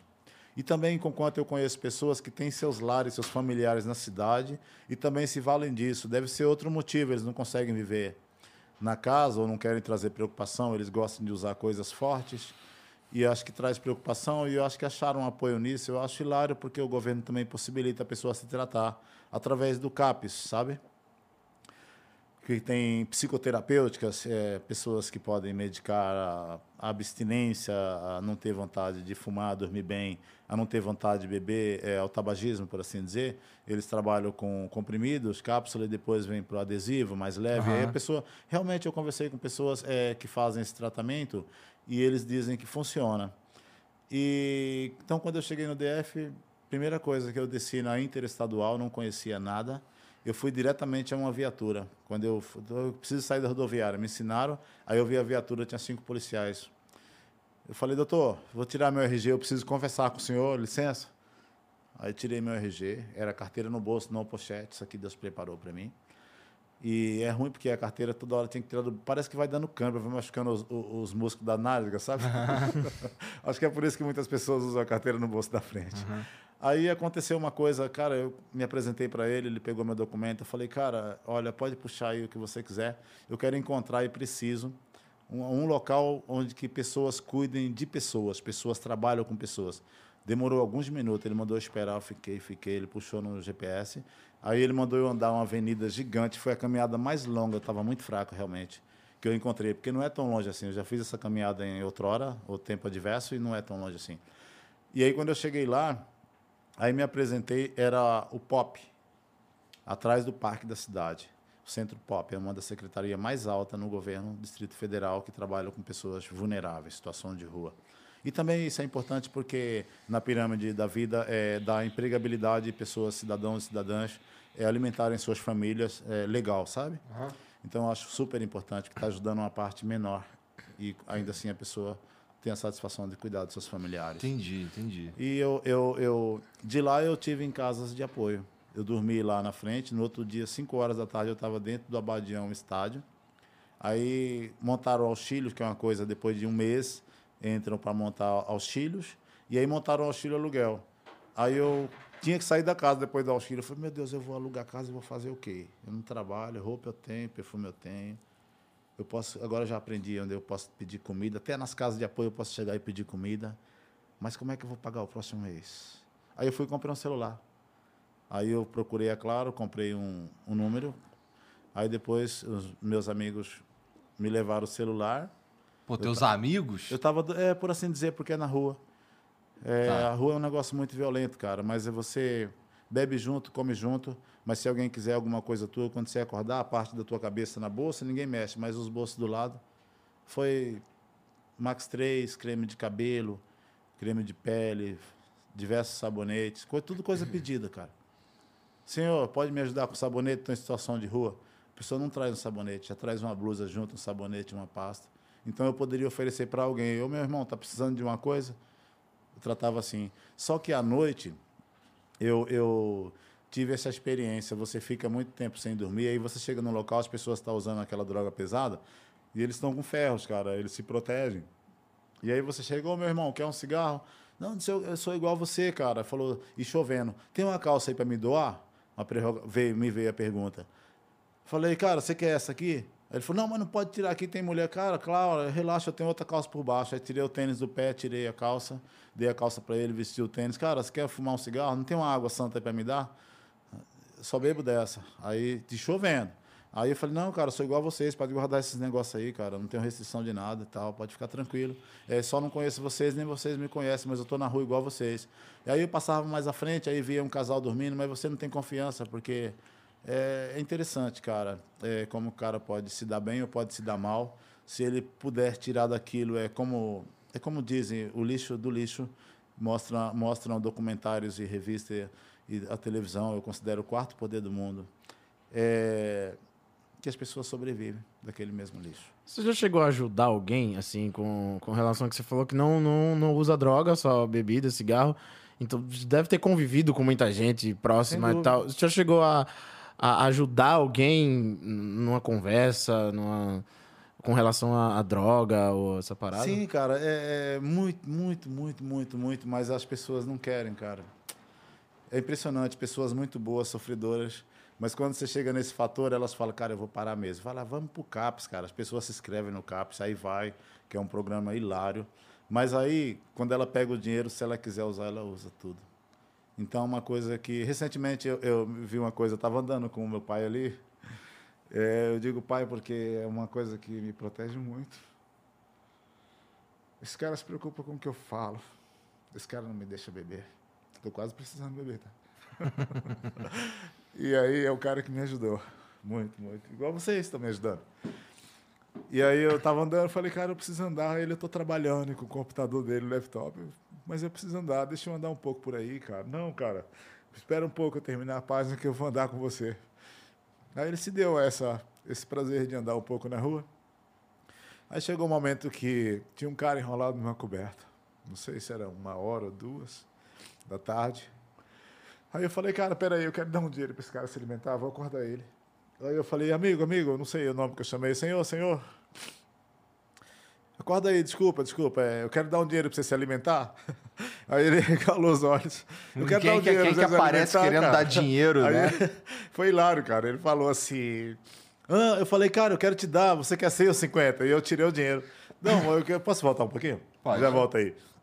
Nós estávamos indo para um programa, cara, que eu não sei mais qual, agora para sintetizar fato verídico. E aí o cara do Uber foi pedir de uma criancinha, cara, o menininho pediu dinheiro. Aí ele falou que não tinha agora, aí ele andou, eu falei, não, chama ele, chama ele. Aí eu tinha dois reais. aí eu dei dois, olha para mim primeiro. Ele olhou, tá, dois reais. Aí ele não reconheceu. Do outro lado da rua, quando eu olhei, eu estava no banco da frente. Tinha uma menina, a menina olhou assim, eu falei, ela me reconheceu. Eu pensei. Aí quando no próximo ponto eu vi a mãe. Isso Então, agora, recentemente. Recente. Tá. Aí aconteceu o quê? Nós fomos. Ah, foi lá no, no Maromba. Top, Tá, aqui em São Paulo já, É, então. É, Tá. salve, salve. Lembrei Salve, agora. Toguro. Lembrei, ô irmão, esse cara tem um coração monstro, enorme, cara. Monstro, eu falo em grandiosidade, cara. O cara, ele se emociona, ele. Cara, ele, ele te abraça, ele ajuda as palavras dele. Cara, é, muito obrigado por existir no mundo pessoas igual vocês. Você está no contexto também. Aí eu lá no, no, no, num- num bar, e as pessoas, tá, ele estava jantando. Aí alguém queria ouvir um pouco sobre mim, coisas e tal. Aí, no início, aí eu falei da experiência que eu tinha acabado de viver com aquela criança que eu dei os dois reais. Aham. Aí um cara falou, cara, você vai poder dar 100 reais. Eu falei, como? Ele falou, eu vou te dar mil. Eu falei, tá brincando. Ele falou, te dou mil agora. Ele deu na mão do outro, o outro me deu. Eu falei, não acredito. Deu, cara. Obrigado, cara. Depois entramos numa Pajero, eu acho que é uma Pajero. É um carro top que eu nem sei. É Mitsubishi. Não, não sei se é Mitsubishi ou se é... É um Jeep, cara. Tá. Não sei. Aí aconteceu que... Daí eu fui pro Maromba. Aí no outro dia, voltando agora à ideia, não sei quantos dias havia passado, aí eu andando com meu pai e... E aí quando o cara recebeu, ele falou, quero 100. Eu falei, cara, por que você está na rua? Aí ele falou, cara, eu fui desprezado, perdi minhas famílias tudo. Eu falei, cara, Deus vai preparar oportunidades para você se cuidar, não deixa ela passar. Mas guarda o dinheiro no bolso aí, que ele tava na mão. Aí ele guardou, não, põe no bolso, dentro do bolso, a hora que você for comer, você tá deitado, cara. Pode ser que pessoas estejam vendo. E eu já entendo muito bem hoje os perigos de- nessa parte, sabe? Aham. Quando você dorme, as pessoas só não tiram tua roupa. Já perdi tênis, já perdi coisas muito. E mesmo as coisas que me dão, que eu dou para outros, se eu dormir, quando eu acordo, pode não estar junto. Na rua, falo. Aham. Aí aconteceu que foi muito hilário, cara. Eu, eu tem um cigarro para fumar? Ele falou não. Eu tava com o cigarro na mão, tinha comprado e dei para ele um cigarro solto que eu ia fumar. Tem um isqueiro? Não. Aí eu joguei o isqueiro porque apareceu uma moça, tira uma foto, tira uma foto, um bebezinho lindo demais, cara. Mas o bebezinho se assustou comigo. Eu sou muito feio. Mas eu sou feliz. Não, eu adoro ser feio. Sabe por quê, cara? Todo mundo quer ser bonito e o diferencial é, é- já fala a palavra por si só. Então eu acho, eu acho isso legal. Não quero ser bonito. Entendi. Aí, aí tiramos Mas a botou foto. o dente. Mas botou o Você dente. é louco, cara. Saiu uma falha aqui tão grande que eu ainda não tô acreditando. É... Olha, tá bom, pai. Melhorou bastante. Do... Ficou uma sensação esquisita no início. É, fica. Depois parece que vai se ajustando a, sei lá, a queixada, né? É, não, mas fica uma sensação esquisita mesmo quando a gente mexe. É, é, então, pai, aí. Aí depois, quando me mostraram, cara. Aí tu cara, deu os 100 reais mostraram- pro cara e tudo mais. Sim, mas aí quando me mostraram que eu não acreditei, tava 8 milhões de visualizações. Eu falei, não acredito, cara. Falou, tá, o que, rapaz? Não, não acredito, não. Desculpa, não tô falando que você tá mentindo, é que eu não acredito. Aí ele falou, olha aqui, mano. Eu sou um pouco ignorante ou humilde de sabedoria nessas coisas tecnológicas. Eu nunca mexi no computador, não sei como ser. Esses dias eu fui fazer um jogo ali para um amigo muito nobre, que eu não lembro o nome. Um abraço a ele se estiver me ouvindo, mas o cara 10 demais, cara. Me ajudou muito. E com quanto conhecimento, né? Aquela coisa que é estar junto, conhecer o ser humano que não tem restrição, te acolhe, te abraça. Cara, pessoa que você nunca viu, é uma coisa que o mundo é muito violento. E aí você entra numa casa que o cara tem tudo e, pô, e você vê, pô, você jamais pensou que um dia acontecesse isso, sabe? Ah, então, realmente, cara, eu, eu, eu tento ajudar na forma que eu posso, mas às vezes é uma palavra. Mas às vezes um morador de rua, ele quer mesmo beber uma cachaça, cara. Eu já tive a faca encostada na minha barriga assim, ó. Eu cheguei em média 5 horas da manhã. Eu tinha andado a noite toda que eu não achei local para dormir. Tinha acontecido aquele fato da calça molhada que eu tirei. Aí já já tô andando a, a madrugada e o dia todo. E aí eu encontrei um cara. Eu falei, amigo, amigo, eu posso dormir aqui um pouco? Posso parar só para descansar? Pode, pode. Chovendo uma garoinha no DF. Aí eu falei, cara, você não quer uma calça? Tô vendo você tá de bermuda. Cara, roubaram minhas coisas. Não, eu vou te dar, mano. Eu tenho essa calça aqui, eu tenho mais duas na bolsa. Aí, beleza, conversamos. Cara, você não tem um pouco de água? Eu tenho um cigarro para fumar. Ele falou, água não tem cachaça. Eu falei, não, essa água mesmo, cara. Aí bebi um pouco para aquecer e enganar a fome, sabe? Aí, beleza, ele me deu, fumamos um cigarro. Ele queria que eu usasse uma manta. Eu falei, cara, eu não quero, porque eu não quero passar do horário, de, vai clarear o dia, eu quero acordar, a claridão minha. Ele insistiu, foi lá na árvore onde ele tinha umas mantas, pegou, eu me cobri e deixei a cabeça de fora. De manhã cedinho eu levantei ele dormindo, limpei as bitucas de chão onde eu estava, porque ali é uma residência, uma, um comércio, mas tem um todo assim que cobre do sereno. Aí eu falei, amigo, eu queria te falar uma coisa, eu estou indo embora, muito obrigado, a manta está dobrada. Já pus na árvore, limpei o chão. Eu vou lá sacar os 91 lá do Bolsa Família, você não quer ir comigo? Aí ele falou, cara, deixa só eu usar o banheiro, o banheiro é o mato. Aí foi no mato. Aí falou, vamos lá. Daí fomos. Aconteceu que quando chegamos na caixa, deu um trabalho danado, porque fez aquela conta digital que a caixa fez por si só. E eu não, a deficiência da visão, cara, eu não consegui enxergar que tem que só continuar. Mas teve uma hora que deu certo, eu cliquei lá e aí eu falei, vamos na padaria tomar um café? Aí a gente tá comendo pão de queijo, tomando café, chegou um amigo com as moedas igual a gente. Cara, me ajuda a comprar o café. Cara, põe o dinheiro no bolso, pode pedir o café lá. Eu falei, amigo, dá um café para ele. Come pão de queijo com nós aqui, ele veio me dar o dinheiro. Não, cara, pode ficar com o dinheiro para você. Aí depois o outro queria beber e fumar. Eu comprei isqueiro, cigarro, dois corote, que é o mais barato. E, e o troco que eu recebi ali, 2,30 para ele. Aí, eu, aí fomos até um ponto perto onde tínhamos dormido e o albergue é em frente, o estádio Abadião. Aí eu tinha andado mais de 40 quilômetros. Um cara me fez fazer ciência disso. Ele pôs no celular, cara, você andou tudo isso. Eu andei. Você andou mais de 40 quilômetros, cara. Eu não, não sou capaz de andar. Andei, cara, porque eu não tenho confiança de parar. Eu não sei se eu vou acordar, o que vai acontecer comigo. Ele falou, não, realmente tua bolsa chama atenção. Eu falei, não, mas é só coisas, cara. Roupa, um perfume, um aspirante, um presto barba. Não tem nada, documentos e uma manta. Aí ele falou assim, quero beber. Aí paramos no ponto de ônibus. Aí eu vi uma das técnicas que ajuda muito pessoa e a pessoa é muito nobre. Aí já tinha saído pessoas de lá e estava bebendo com a gente aqui no ponto de ônibus. Aí eu falei, cara, será que seu amigo aqui que está bem vestido pode levar uma Coca-Cola e uma bolacha de chocolate para um amigo ali? Pode, pode. Eu fui lá, comprei, eram os últimos 20 reais. Aí eu comprei uma bolacha, um maço de cigarro e uma Coca-Cola. Depois eu descobri que o cara só levou a, a Coca-Cola. A bolacha ele deixou no bolso. Aí eu me despedi dos caras, aí eu falei, mas eu vou dar um gole. Eu bebi metade do corote. Eu bebo um copo cheio de uma vez, vai demorar demais para beber de novo. Se eu der um golinho, cara, meu corpo vai repugnar. Eu posso até vomitar se eu der outro gole de novo. Então eu bebo de uma vez e eu espero chegar aqui. Para me beber de novo é se não chegar aqui. Eu sinto o bem-estar. Aham. Se, se fosse ruim, eu não bebia. Sei lá, me sinto assim. Aí, cara, eu despedi dos caras, bebi. Ele falou, e o cigarro? Não, esse cigarro, esse isqueiro é para vocês fumar vocês estão bebendo, cara. Tenho, eu tenho aqui, obrigado, fica com Deus, até mais, satisfação. Mas eu falei para os caras que eu ia para uma reunião no CAPES, da Ceilândia, CAPES AD. Aí, quando eu tô, antes de eu virar a Bet Lili, que tem uma avenida principal, não sei falar o nome, aí a- as lojas são altas e o piso do chão, do asfalto, é embaixo. Do nada, cara, puxou minha camisa assim, ó, rápido. E a faca maior que eu, bem maior. Aí eu fiz assim. Aí era o cara que foi levar a bolacha e a Coca-Cola. E o outro estava mais atrás. Eu falei só isso, gritando: Rapaz, não faça isso. Eu quero dinheiro. Não faça isso, eu não tenho dinheiro. Mas você tem dinheiro para pagar uma Coca-Cola e uma bolacha para um assistente e você não tem para. Rapaz, eu dei o troco pro seu amigo. Aí eu olhei, o outro estava mais para trás. E a faca era do cara que estava dormindo. Eu vi ele amolando de manhã. Aí aconteceu que eu vi um anjo, cara. O cara saiu assim de dentro da loja, sacou do saco assim, uma PT, chamando o carrinho, encostou na cabeça do cara, pegou no braço. Vem para trás, agora, agora, vem, vem, vem, encostou na cabeça. Aí o cara vem e eu parado, não consegui sair do lugar, cara. Eu falei, não, eu já vi minha barriga cortada ali. Aí ele falou, sai fora. Aí ele levou os caras e eu olhei assim, ele andando. Não saí do lugar, nem um passo, nem um passo. Fiquei calado.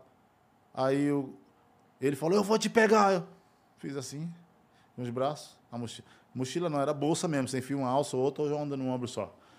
Aí saiu outro cara com a arma na mão de dentro da loja. Cara, vai embora. Eu falei, cara, eu fiz o quê para ser tratado assim, por favor, cidadão? Ele falou, desaparece. Eu falei, obrigado, pai. Aí eu saí daquele transe. Eu saí revoltado demais, cara. Porra, tu quase tomou uma facada na barriga. Revoltado para um cara que eu dei um café. Porque tu foi ajudar um. As pessoas querem uma cachaça, não querem um pão, cara. Então não dá para eu ajudar do jeito que as pessoas esperem. É apenas uma palavra, mas elas se sentem felizes. É como se elas abraçassem a Deus quando elas se libertam daquela abstinência. Então, só o CAPS e as pessoas mesmo podem ajudar, porque o CAPS é psicoterapêutica, psicólogo, assistente social, é, sabe? Entendi. Enfim, Entendi. psiquiatra. E... Cara, é bom, sobre o, sobre o, que, o, o que aconteceu, que te tornou famoso e tudo mais, é, eu não quero falar sobre. sobre A sua pergunta detalhes faz a tudo mais. resposta, né? Tá. É, então, é, cara, você, a gente estava comentando aqui antes que você deu a sorte de, de tudo que aconteceu ter sido filmado, tinha câmeras de segurança dos Graças locais Deus, e tudo mais. É, mas, cara, essa história, ela, ela se espalhou de um jeito incrível, sabe? Assim, acho que é, antes dela explodir na mídia aí, é, eu recebi num, num, num grupo de, de uma galera que serviu comigo no quartel, recebi no. WhatsApp isso daí.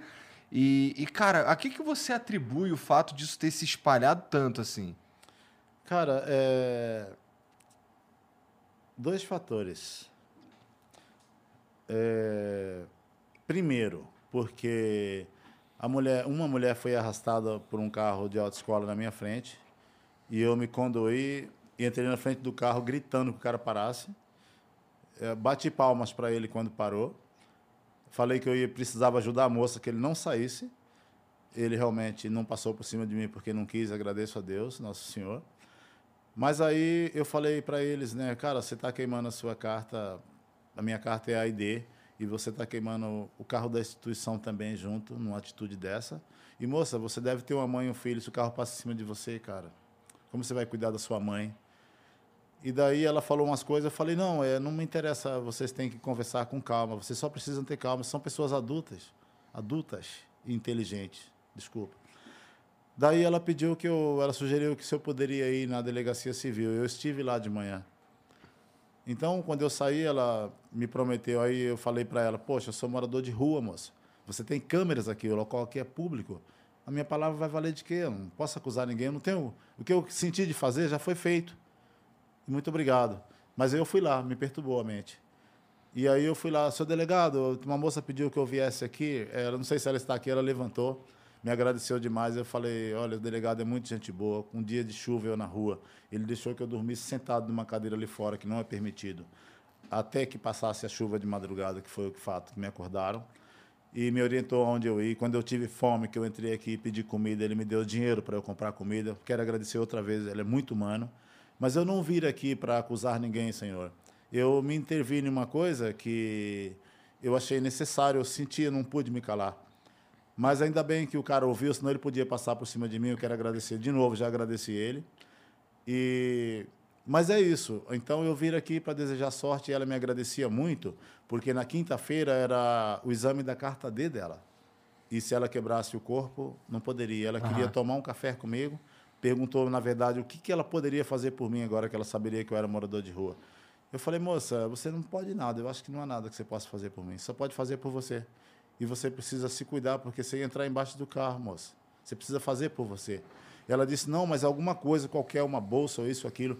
Aí eu falei, não, eu posso, isso eu posso. Mas ela falou, eu quero te pagar uma comida agora para você comer. Eu falei, então me paga uma cachaça. Ela me deu duas notas de cinco reais. E marcamos para o outro dia nos encontrarmos no terminal rodoviário, que ela é cobradora de ônibus. Aham. Aí aconteceu que eu desci em direção ao rio, agradeci demais, beijei a mão dela e me comprometi em aparecer. Aí eu desci para o rio, aí eu encontrei duas moças, uma com a Bíblia na mão. E eu saindo da delegacia, aconteceu aquilo, eu falei, moça, faz uma oração para mim, por favor, tem condições? Ela fez, agradeci demais e me deu a Bíblia. Pus dentro da bolsa, desci para o rio, banhei, indo sentido à estância. Aí voltando, eu encontrei um casal de pessoas é, iguais a mim, na praça, deitei na grama, pedi licença, fiquei ali, bebemos, bebemos, fumamos cigarro. Aí eu tirei a corrente, dei para a menina porque ela é mãe, está grávida. Quis enfeitar o neném. Ela é grávida e ela mora na rua. Aí conversamos várias coisas, várias coisas. Aí o meu destino era subir lá onde a moça foi arrastada, porque eu estava exatamente naquele local, porque existe um senhor igual a mim, que ele trabalha há mais de três anos olhando carros ali. Então ele ganha dinheiro com isso. Ele, ô cidadão, posso olhar aqui? Vai ser bem vigiado. Ô, sobrou alguma moeda? Coisas de praxe, sabe? Aham. Então as pessoas ajudam muito dessa forma. É outro jeito de ser ajudado. Eu panfletava e fazia alguns bicos que sugeria ali, mas eu não tinha, nunca olhei carro. Não me identifiquei. Aham. Mas beleza, se eu fosse pedir um dinheiro, eu pedia direto. Ia no gerente, uma comida direto. E a outra pessoa da fila que sempre pagava. Não deixava o gerente pagar depois que contava a história. Aconteceu muitas vezes. Acontece que quando eu estou passando no terminal rodoviário em direção ao amigo, aí uma voz, cara, doce que nem mel. Desse lado é o terminal rodoviário, lojas BRBs e muitíssimas lojas. Do outro lado é o centro educacional, policiais o tempo inteiro ali paisano. Que você vê na viatura nos outros dias, dia de folga, é segurança. No- na minha frente, o destino que eu vou, que eu estava indo para cá assim, é, é o Cine, é o pátio do autoescola, que é um ambiente amplo que fazem festa, montam-se tendas e fazem festa também. Durante o dia é treinamento de profissionais. Aham. Aí tem um polo cultural, defensoria, fórum. Só tem câmera. E aquela voz me perturbou. E eu olhei para trás. Aí eu vi a beleza. Era a mesma mulher, mas eu não sabia até então. Mudou a roupa, mudou tudo. Olhei, não reconheci a beleza da mulher. Eu olhei para cá, o direito da dúvida. Não tinha ninguém na minha frente, cara. Aí eu olhei de novo. É eu? Ela, sim, sim, espera aí. Esperei. Moça, eh, posso ser útil em alguma coisa que possa ajudar?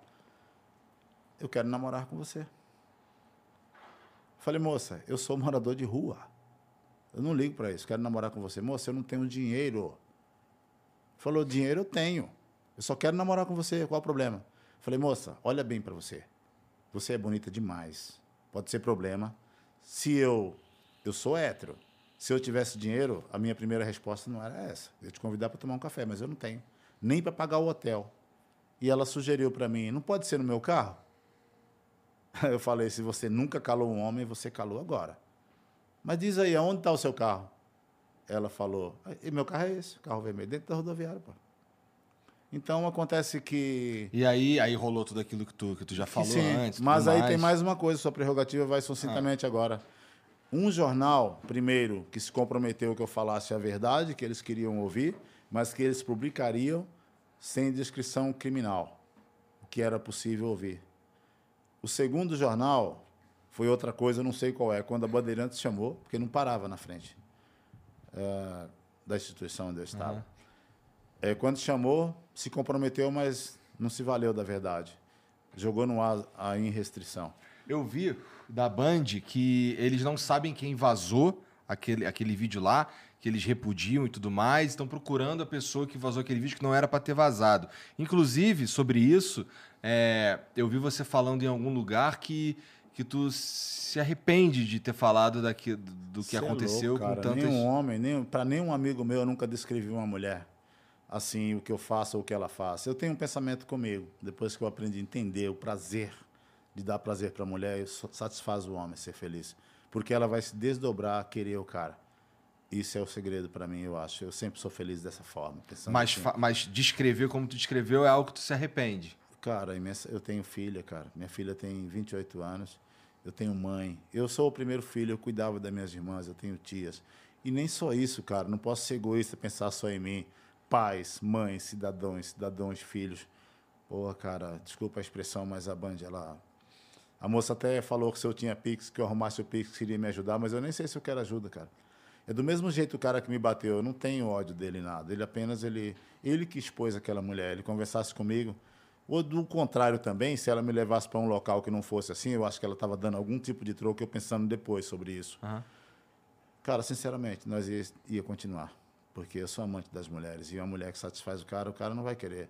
Só uma Mas por que, vez. que tu diz que foi o cara que expôs a mulher assim? Porque com todo Não, respeito, nas pancadas que ele me deu, cara. foi, tu acha que foi isso que deu repercussão? Exatamente. Nunca ia precisar ir no hospital e contar uma história. Eu ia guardar comigo e esperar ela aparecer de novo. Eu ia esperar. Porque uma hora ou outra ela ia parar eu. Já ela não me parou uma vez? E as câmeras é o olho de Deus, cara. Fala na Bíblia que os anjos louvam a Deus pela sabedoria dada ao homem na terra. Essa é uma dessas sabedorias que eu atribuo essa parte que eu li. Cara, olha, depois de quatro dias eu no hospital, eu cheguei na frente. Olha, quando eu saí daquele carro, um carro branco que mostra nunca existiu. O carro. Vai te dar esporro pra tu não falar do- do- dos lances Não, do... sim, mas eu não estou descrevendo Tá. Insanamente, cara. Isso já foi. O pai manda em mim. Mas aí, é, o carro vermelho sob descrição, está na mão da, da investigação e a Polícia Civil, nós acreditamos no nosso poder. Aham. Porque é constitucional, nós votamos nas pessoas. Nós elegemos. Mas aí tu tava quatro dias no hospital. Certo. Chegou dois policiais civis para levar um cidadão e daí ele chegou até onde eu estava procurando saber onde eu estava. Pô, quatro dias tu ficou todo destruído, tudo quebrado, né? Não, a primeira foto eu sentado, eu- quando eu cheguei no hospital, senhor, ele veio até mim, pelado, só com a calça, sem roupa, descalço, a bolsa e a cara arrebentada, o segurança já veio foi direto. Senhor, por favor, liga para o bombeiro, para a polícia civil ou militar, mas primeiro cuida de mim, eu não tenho condição nem de ficar em pé, estou precisando de ajuda, fui vítima de uma agressão e sentei no chão do lado de um carro branco que dá para ver as pernas dos caras mais para frente. Eu já vi essas filmagens aí. Aí acontece que quatro dias após, retomando agora, o, um cara que chegou era o mesmo que tinha vindo, mas eu não lembrava dele. Estava muito destruído. Aí ele procurou saber como eu estava e ele me falou, seu Givaldo, é, o cara quer pôr um estupro no senhor, eu pedi licença. Ele falou, senhor, olhe as câmeras, cara, olhe para o meu dia a dia, olhe eu na rua, olhe eu todo instante na escola, me olhe. Depois o senhor me julgue, por favor. Eu não preciso disso, não tenho essa índole e nunca fiz uma coisa dessa. Ele, não, não, seu Givaldo, pode ficar calmo, nós já olhamos todos os ângulos, o senhor é a última vítima. Pedimos apenas que o senhor fique bem e se cuide. Aquilo Esse é o cara da a- polícia? Da Polícia Civil. Tá. Aí ele falou assim: o senhor não lembra da gente, mas no dia que o senhor pediu que chamasse a gente, aí eu mesmo que vim aqui. Eu falei: me desculpe, cara, eu estava muito mal e não enxergava direito. E acontece que depois de, no mesmo dia, chegou dois policiais militares trazendo outro cara, procurou saber como eu estava e pediu apenas se podia tirar uma foto. Eu falei: sem restrição, pai. Eu sou isso aqui, o senhor me vê por aí na rua, eu nunca. Não tem porque fugir, eu sou grato. Isso em Planaltina, eu sou muito feliz lá, porque eu não- nunca andei dois quarteirões sem passar por uma, uma viatura ou duas motos. Eu não sei se é porque eu estou centralizado lá, perto, entre uma delegacia civil e uma militar, então é muitos policiais. Mas ali, eu gosto disso. Quando eu não vejo polícia na rua, eu temo um pouco as violências. E aí eu já fico mais assim, apreensivo, sabe? E após eh, oito dias, uma moça estava lá se cuidando e a filha dela estudar na sala, ao lado da minha sala, o EJA, eh, o EJA, que é o primeiro grau, o segundo grau, o primeiro ano do EJA, é isso que fala. Primeiro B, eu estudava e ela na sala ao lado, não sei falar a letra dela. Aham. E aí a, a, a mãe dela chegou para mim assim do nada, oi, posso tirar uma foto sua? Eu falei, oxi, tá doida, moça? Tirar uma foto minha, o que aconteceu? Ela falou assim, você não tem noção de nada? Eu disse, olha, eu tenho noções, mas eu acho que tem muitas noções para eu aprender, porque a vida só vai, né? Ela falou, posso te mostrar meu celular? Eu falei, se o celular é seu e você quer, qual é o problema? Ela pegou, quando ela me mostrou um milhão e oitocentos mil e um monte de coisa que eu não sabia, aí eu falei, pode tirar sua foto. Só aí eu fiquei ciente. No outro dia, no Você segundo não tinha dia... se ligado? Não. Isso foi depois da, da entrevista pra TV? Não, isso aí nunca tinha acontecido.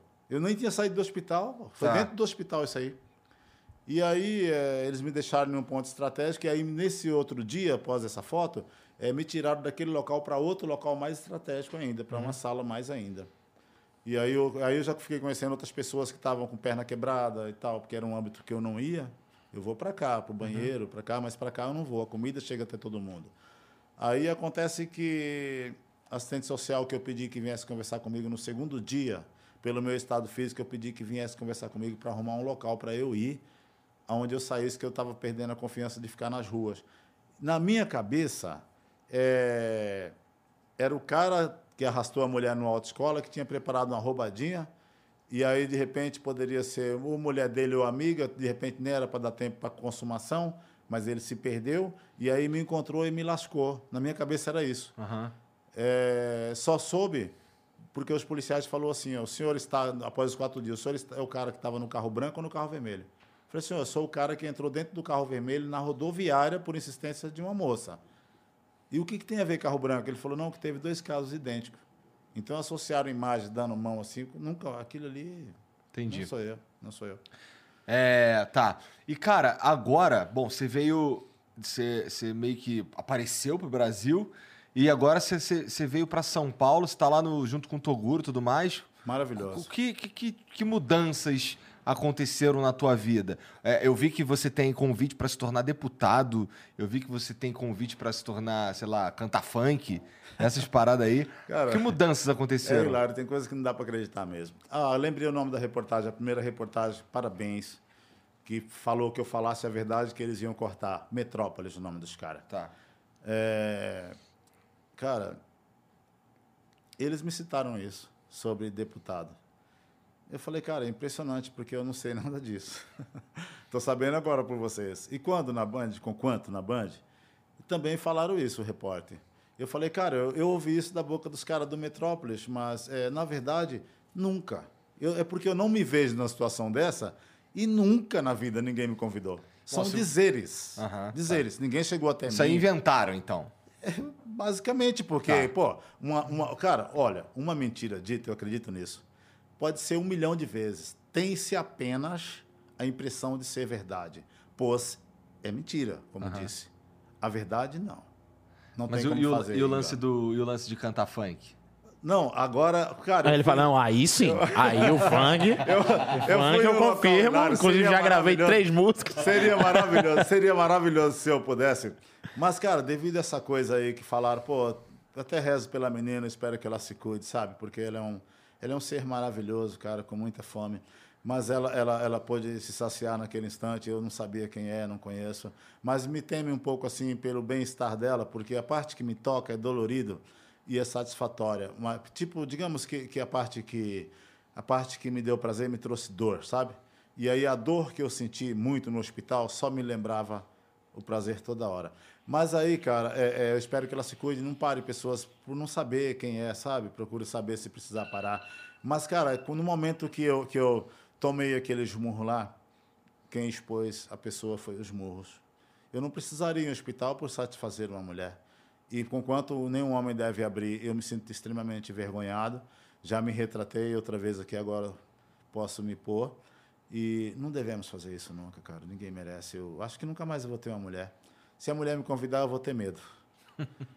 e eu acredito que pela parte que eu falei muito vergonhosa, eu acho que dificilmente uma mulher vai me convidar. Mas assim, ó, você Agora o funk, tem Aí, o funk. é, é, o que é ruim, cara, porque o negócio que eu falei, uma frase lá sobre uma mão na direção e eu não quero repetir mais aqui, Tá. porque questão de respeito, cara, já uma vez que eu me pus é, conscienciosamente pelo des descumprimento da, da- do aparelho televisível, da Bandeirantes, é, me deixou nessa situação e aí, é, deve, certamente a lei, nós sabemos como funciona, é, alguém pode requerer alguma coisa e aí eu tenho que manter a postura ética Sim. é, do meu pedido de respeito. Sim. E, mas seria maravilhoso cantar com aquelas meninas do funk. Você é louco, cara. eu adoro demais. Bom, mas assim, hoje, hoje você chegou aqui, porra, bem vestido, pô, com um tênis novo, todo legal, não sei o quê. É. O que, que, que, que, vai- que, que tu vê pro teu futuro, assim? Como é que tá sendo viver esse momento?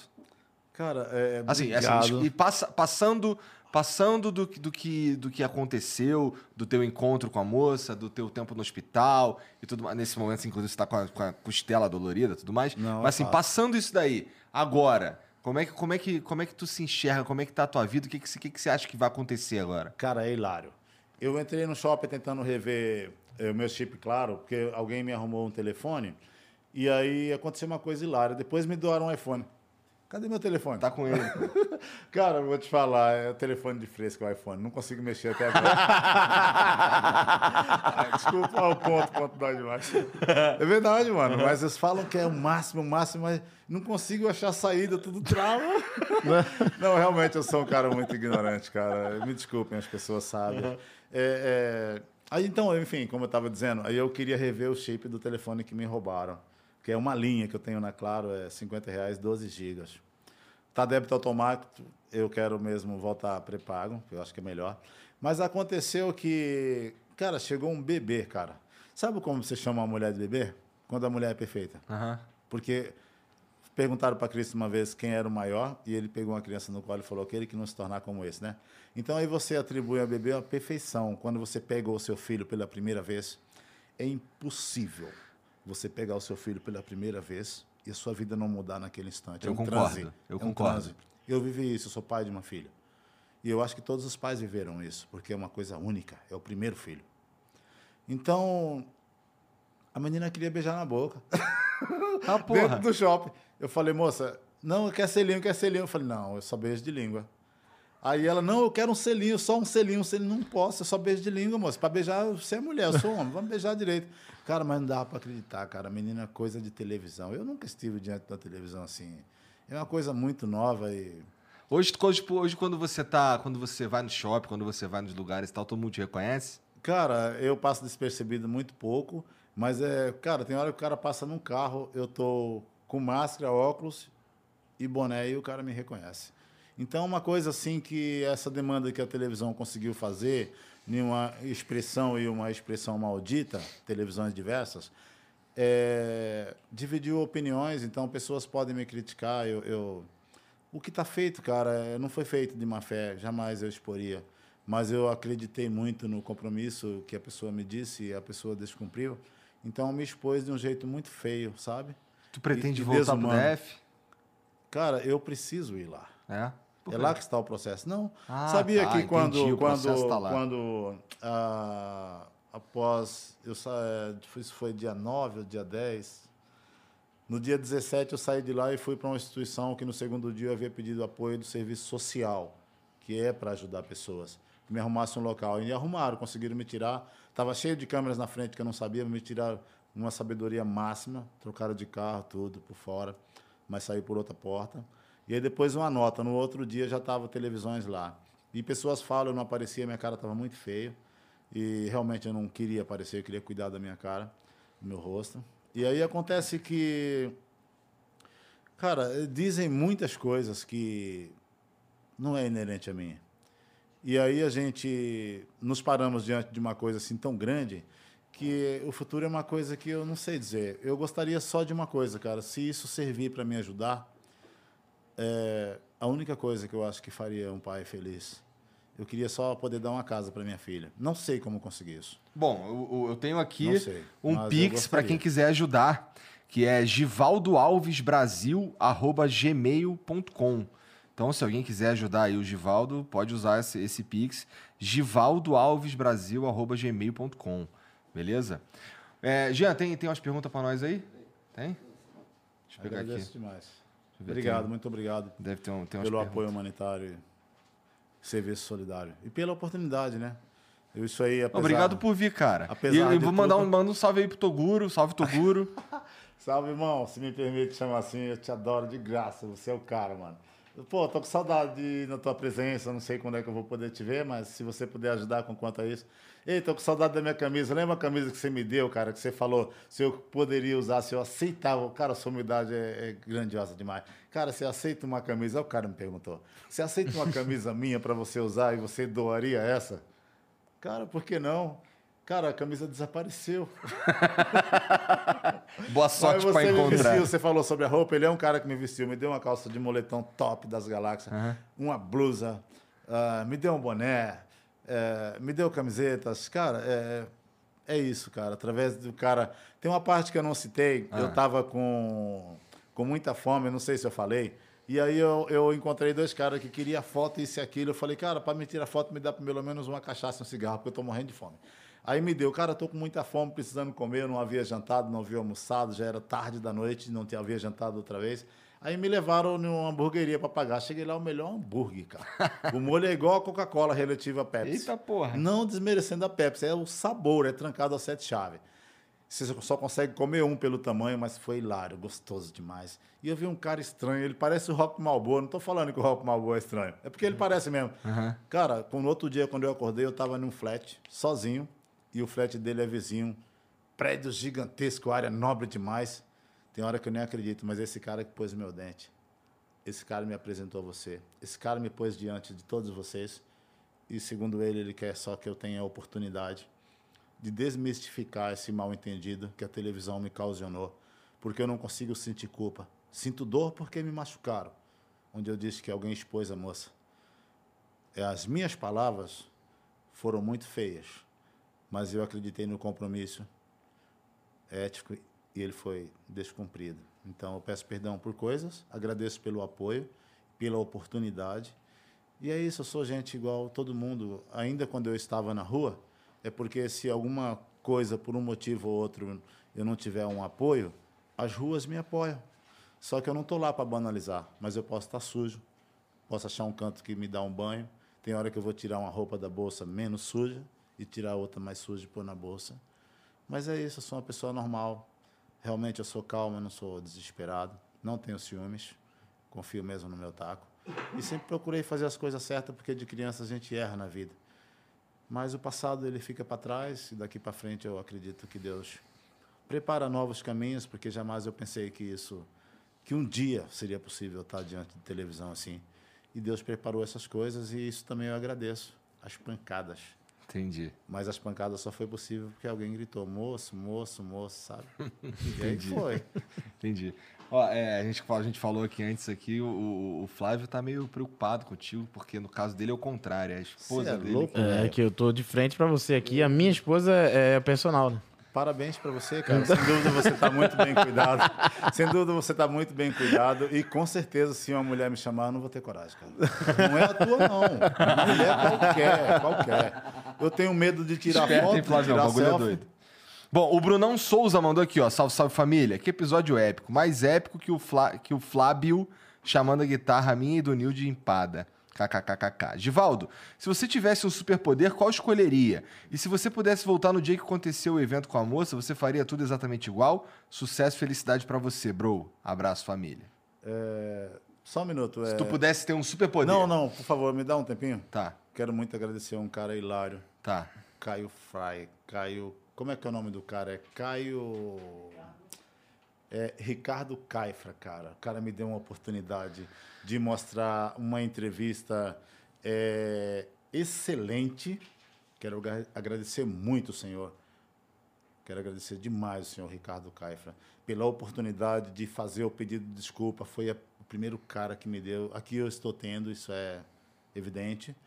É, o cara me tratou, cara, de um jeito que sem preconceito, respeitoso. Cara, um café da manhã maravilhoso. As roupas que você me deu eu ainda nem usei, tá? Eu estou usando um pouco, mas obrigado. Me vestiu. é, me deixou cheiroso. Eu não tenho palavras, cara. Não tenho palavras. Agora, por favor, o que o senhor disse, me desculpe. Não, é, se, se tu tivesse, se tu pudesse ter um superpoder, qual seria? É a primeira pergunta dele. O- cara, seria de nunca mais dar ouvido a uma mulher quando gritasse pra mim, moço, moço, moço. Tá. não, é sério, não posso nem sorrir, mas é fato. Porque, mas só que ao mesmo tempo o grito dela me trouxe até vocês. Então tem a, é, toda moeda tem dois lados, né, cara? É. Então tem, parece que é, parece que tudo tem um preço e parece que o grão de trigo, se ele não morrer primeiro, não pode nascer a árvore. Então, é, tá aí uma pergunta difícil de ser respondida. Pegou pesado, cara. É. Parabéns. Bom, o Loops BH001 mandou: Fala 3K, sou especialista em marketing digital e gosto muito do Flow. Tem estratégias em marketing digital que pode ajudar o Flow a ter o alcance sem depender do YouTube. Gostaria muito de ajudar vocês, mas não sei como entrar em contato. Posso deixar meu WhatsApp aqui? Cara, aqui não é uma boa ideia, não. Mas deve ter um e-mail, né, Jean? Da própria plataforma, eu imagino, né? Tem a aba contato aí, cara. A gente vai ver isso daí. Na verdade, isso chega pro Jean ou pro Veiga e a gente vai acabar vendo, tá bom? Obrigado pela moral, obrigado pelo cuidado. O Peace of Pri mandou: Qual a situação mais complicada que você passou na rua? Teve alguma mais complicada que essa da faca? Cara, eu tenho que refletir, porque eu não, não invento coisas. Eu tenho que lembrar coisas que. Eu acho que foi quando eu fiquei nove dias sem tomar banho, cara. E eu estava alguns dias sem comer. Obrigado, Senhor Jesus, por me fazer lembrar, Pai. E aí me, de- me desenvolveu uma dor aqui no peito que eu pensei que, que eu estava morrendo. E aí eu raciocinei e eu pensei, não, mas o coração não dói. É um pouco mais pro lado esquerdo, mas eu sentia no meio. Se o coração dói, o cara vai infartar já, vai doer, morreu. Não dá tempo. Mas aí eu fico, eu fico com especialidade. Aí eu procurei alguém, encontrei esse alguém, aí me deu comida no ponto de ônibus. Aí eu vi um posto de gasolina, contei minha história, pedi para tomar banho e vestir uma roupa menos suja. E essa pessoa que me deu comida, ela ajeitou uma vaga em uma instituição. Eu demorei uma semana para conseguir comer um prato contendo comida, porque eu comia meio pão para descer água. Parece que é como se a minha traqueia tivesse parado ou fechada. E eu não conseguia ingerir alimento. Ali, ali eu tive muito medo. Mas ah, o resto, as agressões, a gente sabemos que que ah, pode acontecer. Teve uma outra coisa no Centro Pop de Itaguatinga, eu estava na fila de comer, 500 pessoas para entrar, faz a fila gigantesca na rua, mas lá é uma área mais perigosa que a Ceilândia, eu considero isso. E do nada eu recebi uma paulada na cabeça, na fila, cara, foi a segunda vez a cabeça rachada. E aí eu só vi assim, as pessoas segurando, eu só, tá louco isso aí? Aí aconteceu uma coisa hilária. Passou três dias, eu não vi mais esse cara. Eu saí, mas só que à noite eu encontrei ele dormindo, assim, num colchão, mais duas, dois caras. Aí eu olhei eles roncando, eu olhei, acendi um cigarro, olhei, saí andando, rezei por eles. Aí quando foi três dias depois, o cara veio onde eu estava e isso aproximou outras pessoas, falando que eu deveria, não deveria andar com qualquer pessoa, elas também não me conheciam, fizemos amizade por aquilo, se condoeram comigo. Aí eu falei, cara, eu não tenho nada contra o cara, mas eu tô conhecendo vocês aqui, então igual eu te conhecendo. Aí o cara veio e me chamou, cara, nós tá com carne ali, o cara doou carne, doou cachaça, nós tá no churrasco, era no horário do almoço. Aí eu falei, cara, eh, eu tô esperando o almoço aqui, eu não vou. Ele veio me convidar, e me convidou mesmo, na frente dos senhores que eu já conversava. Porque assim, se um vai pro banheiro, olha como é que é a situação da rua. Tá todos juntos aqui, ó, 50 homens. Se um vai pro banheiro, o outro pede para um olhar a bolsa, cara, não tem confiança de deixar. Porque já sabe como é que é. Pode sumir coisas. Então, quando um vai tomar banho, ou vai ver uma coisa com psicoterapêutica, pede para quem está perto. Cara, você vai sair agora? Olha minha bolsa aí, me espera. Aí o segundo dia o cara voltou de novo. Cara, nós está com carne, churrasco, vamos lá comer. E eu havia sonhado de um dia para o outro com meu pé cortado, e só que não saía sangue. Eu vi o osso branco e não saía sangue. Eu falei, Deus, o que é isso, Senhor? Me, me proteja ou alguém se for outra pessoa, Pai, assista os bons espíritos e tal. Aí rezei e tal. Aí eu falei pro cara, cara, você viu o que esse cara falou ontem? Ele tá falando a mesma coisa. Era o mesmo senhor que estava do meu lado, meu amigo mais novo ali, de conversação. E ele falou, eu falei, se ele tivesse mesmo carne cachaça, igual ele tá falando, ele estava aqui me chamando, tava nada, cara. Eu falei, eu também pensei isso, cara. Aí, beleza. Aí, daqui a pouco teve a- o negócio da alimentação. Aí eu fui chamado para um atendimento, eu estou em pé, o cara veio apertar minha mão. Eu falei, cara, você é muito impressionante. Aí ele falou, por quê? Cara, você faz coisa com pessoas e você pensa que está machucando elas. Eu vi você dormindo por aí, cara. Se eu quisesse alguma coisa, se eu tivesse um motivo e a maldade tomasse conta do meu coração, Você nem estava aqui. Mas eu não tenho motivo. Mas só que você insiste em ficar vindo até mim. Que prazer você tem nisso, cara? Você deveria ter um pouco de respeito. É por você mesmo. Ah, então você é vingativo. Eu falei, não, cara. Tá vendo os policiais ali, cara, que tomam conta? Tem uma mulher muito linda que ela fica assim, ó. Ela é toda gigante, isso chama muita atenção, exuberância. E tem outro cara que se veste igual o Robocop, ele põe um fone aqui e tal, e o radinho e tal, e ele anda todo aciado demais. Mas igual segurança mesmo, sabe? É, são segurança. Eu adoro, sou segurança também. Parabéns pelo trabalho deles. Aí eu falei, cara, se eu tivesse um motivo, quem iria me prender eram essas pessoas aí. Eu não precisava de um pau, só das mãos que Deus me deu. E a, e a, e a cabeça. Mas só que eu não tenho, cara. E você fica insistindo em conversar, isso, aquilo, parece que nada aconteceu. Você não tem nenhum respeito. Você está trazendo coisas para pessoas que você está chamando a atenção de outras pessoas para você. Então você precisa se cuidar. Então essas duas coisas que me aconteceram foi muito forte, que me deu uma experiência. Desculpa a demora de responder, mas Não, é, é fato, né? Foi fato vivido, pô. Tá. Ah, o Tijuana Yá mandou aqui, ó. Givaldo, papo sério agora. Você não acha erradíssimo expor a mulher para todo o país como você fez? Ainda mais agora que foi mostrado que ela passa por transtornos mentais. Não acha que agora seria um bom momento para pedir pelo menos desculpa?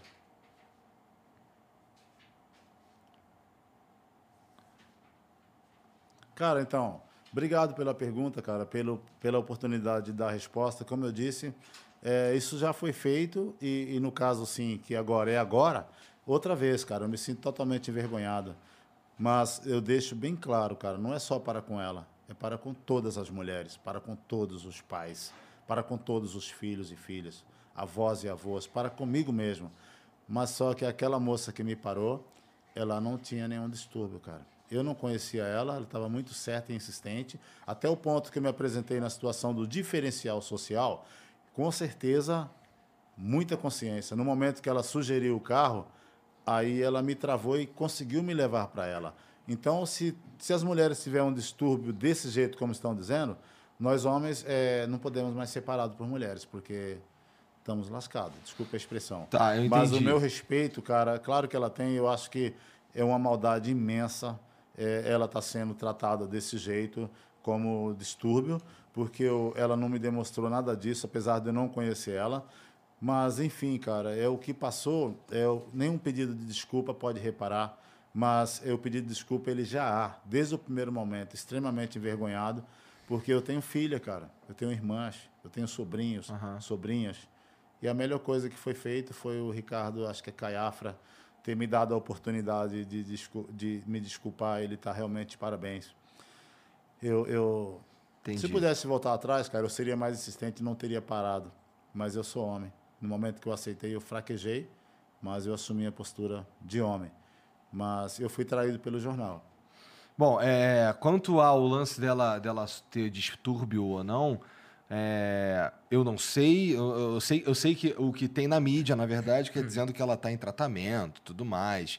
E, é- é, e eu. Sei lá, eu, eu meio que. Se, se- espero que, que, que fique tudo bem com ela, de verdade. é, e, e se, se- e se ela tem o distúrbio, que seja tratado. E que as coisas aconteçam da melhor maneira para ela e para a família dela. O Davi Luz manda aqui, ó. Davi Luz, provado. Moça, problemas psicológicos. Homem tão inteligente não percebeu. Foi apenas aceitando a condição de fragilidade. Será que ela, em sã consciência, aceitaria ter relações com ele? Ela internada e ele nas redes. Igor, e se fosse sua filha? Hashtag culpado, justiça poucas. Meio difícil de entender aqui o que o Davi Luiz está falando, mas é- eu imagino que seja parecido com o que, com o que o outro cara falou. Igualmente. É, bom, o, o Givaldo disse aí que se sente arrependido Exatamente. e É, envergonhado já me e tudo desculpei, mais. É só olhar a matéria lá, não cortando seu assunto, mas Aham. ensejando ainda. Cara, se eu, se, eu, se eu sendo do mal, ou eu quisesse aproveitar de oportunidade igual ele sugeriu, com todo respeito pela sua ideia, é, eu teria feito o que eu, me foi orientado pelos profissionais do hospital. Eu teria feito um processo aberto e corpo de delito. Eu não quis porque não conheço a pessoa. Independentemente daquele primeiro caso da moça ser arrastada lá, que eu fazia analogia, depois que eu descobri, eu já não aceitei fazer corpo de delito. Eu temi por medo. E não é bem assim como o senhor relata, porque Está aprovado nas câmeras que está na mão da Polícia Civil, a moça gritando, e eu fui insistentemente, me apresentei com quanto a ela. Não me acho inteligente, é a minha forma de dizer, realmente ela vem porque eu sou amante da literatura, eu acho bonito saber as coisas, tenho curiosidade de aprender. Hoje eu não enxergo direito, já não leio tão bem, mas aí gostaria de continuar lendo. Mas é, eu sei desvencilhar coisas, cara. É, é impossível é, uma pessoa parar você e você julgar ela como doente. A pessoa é insistente e aí você se apresenta como diferença, diferencial social, desculpa, e a pessoa continua insistindo. Quando totalmente você acha que acabou, a pessoa sugere um carro. E aí eu falo, poxa, então agora se você nunca calou um homem, você acabou de calar. A beleza dela ali me corrompeu e a sabedoria dela é o que ela queria.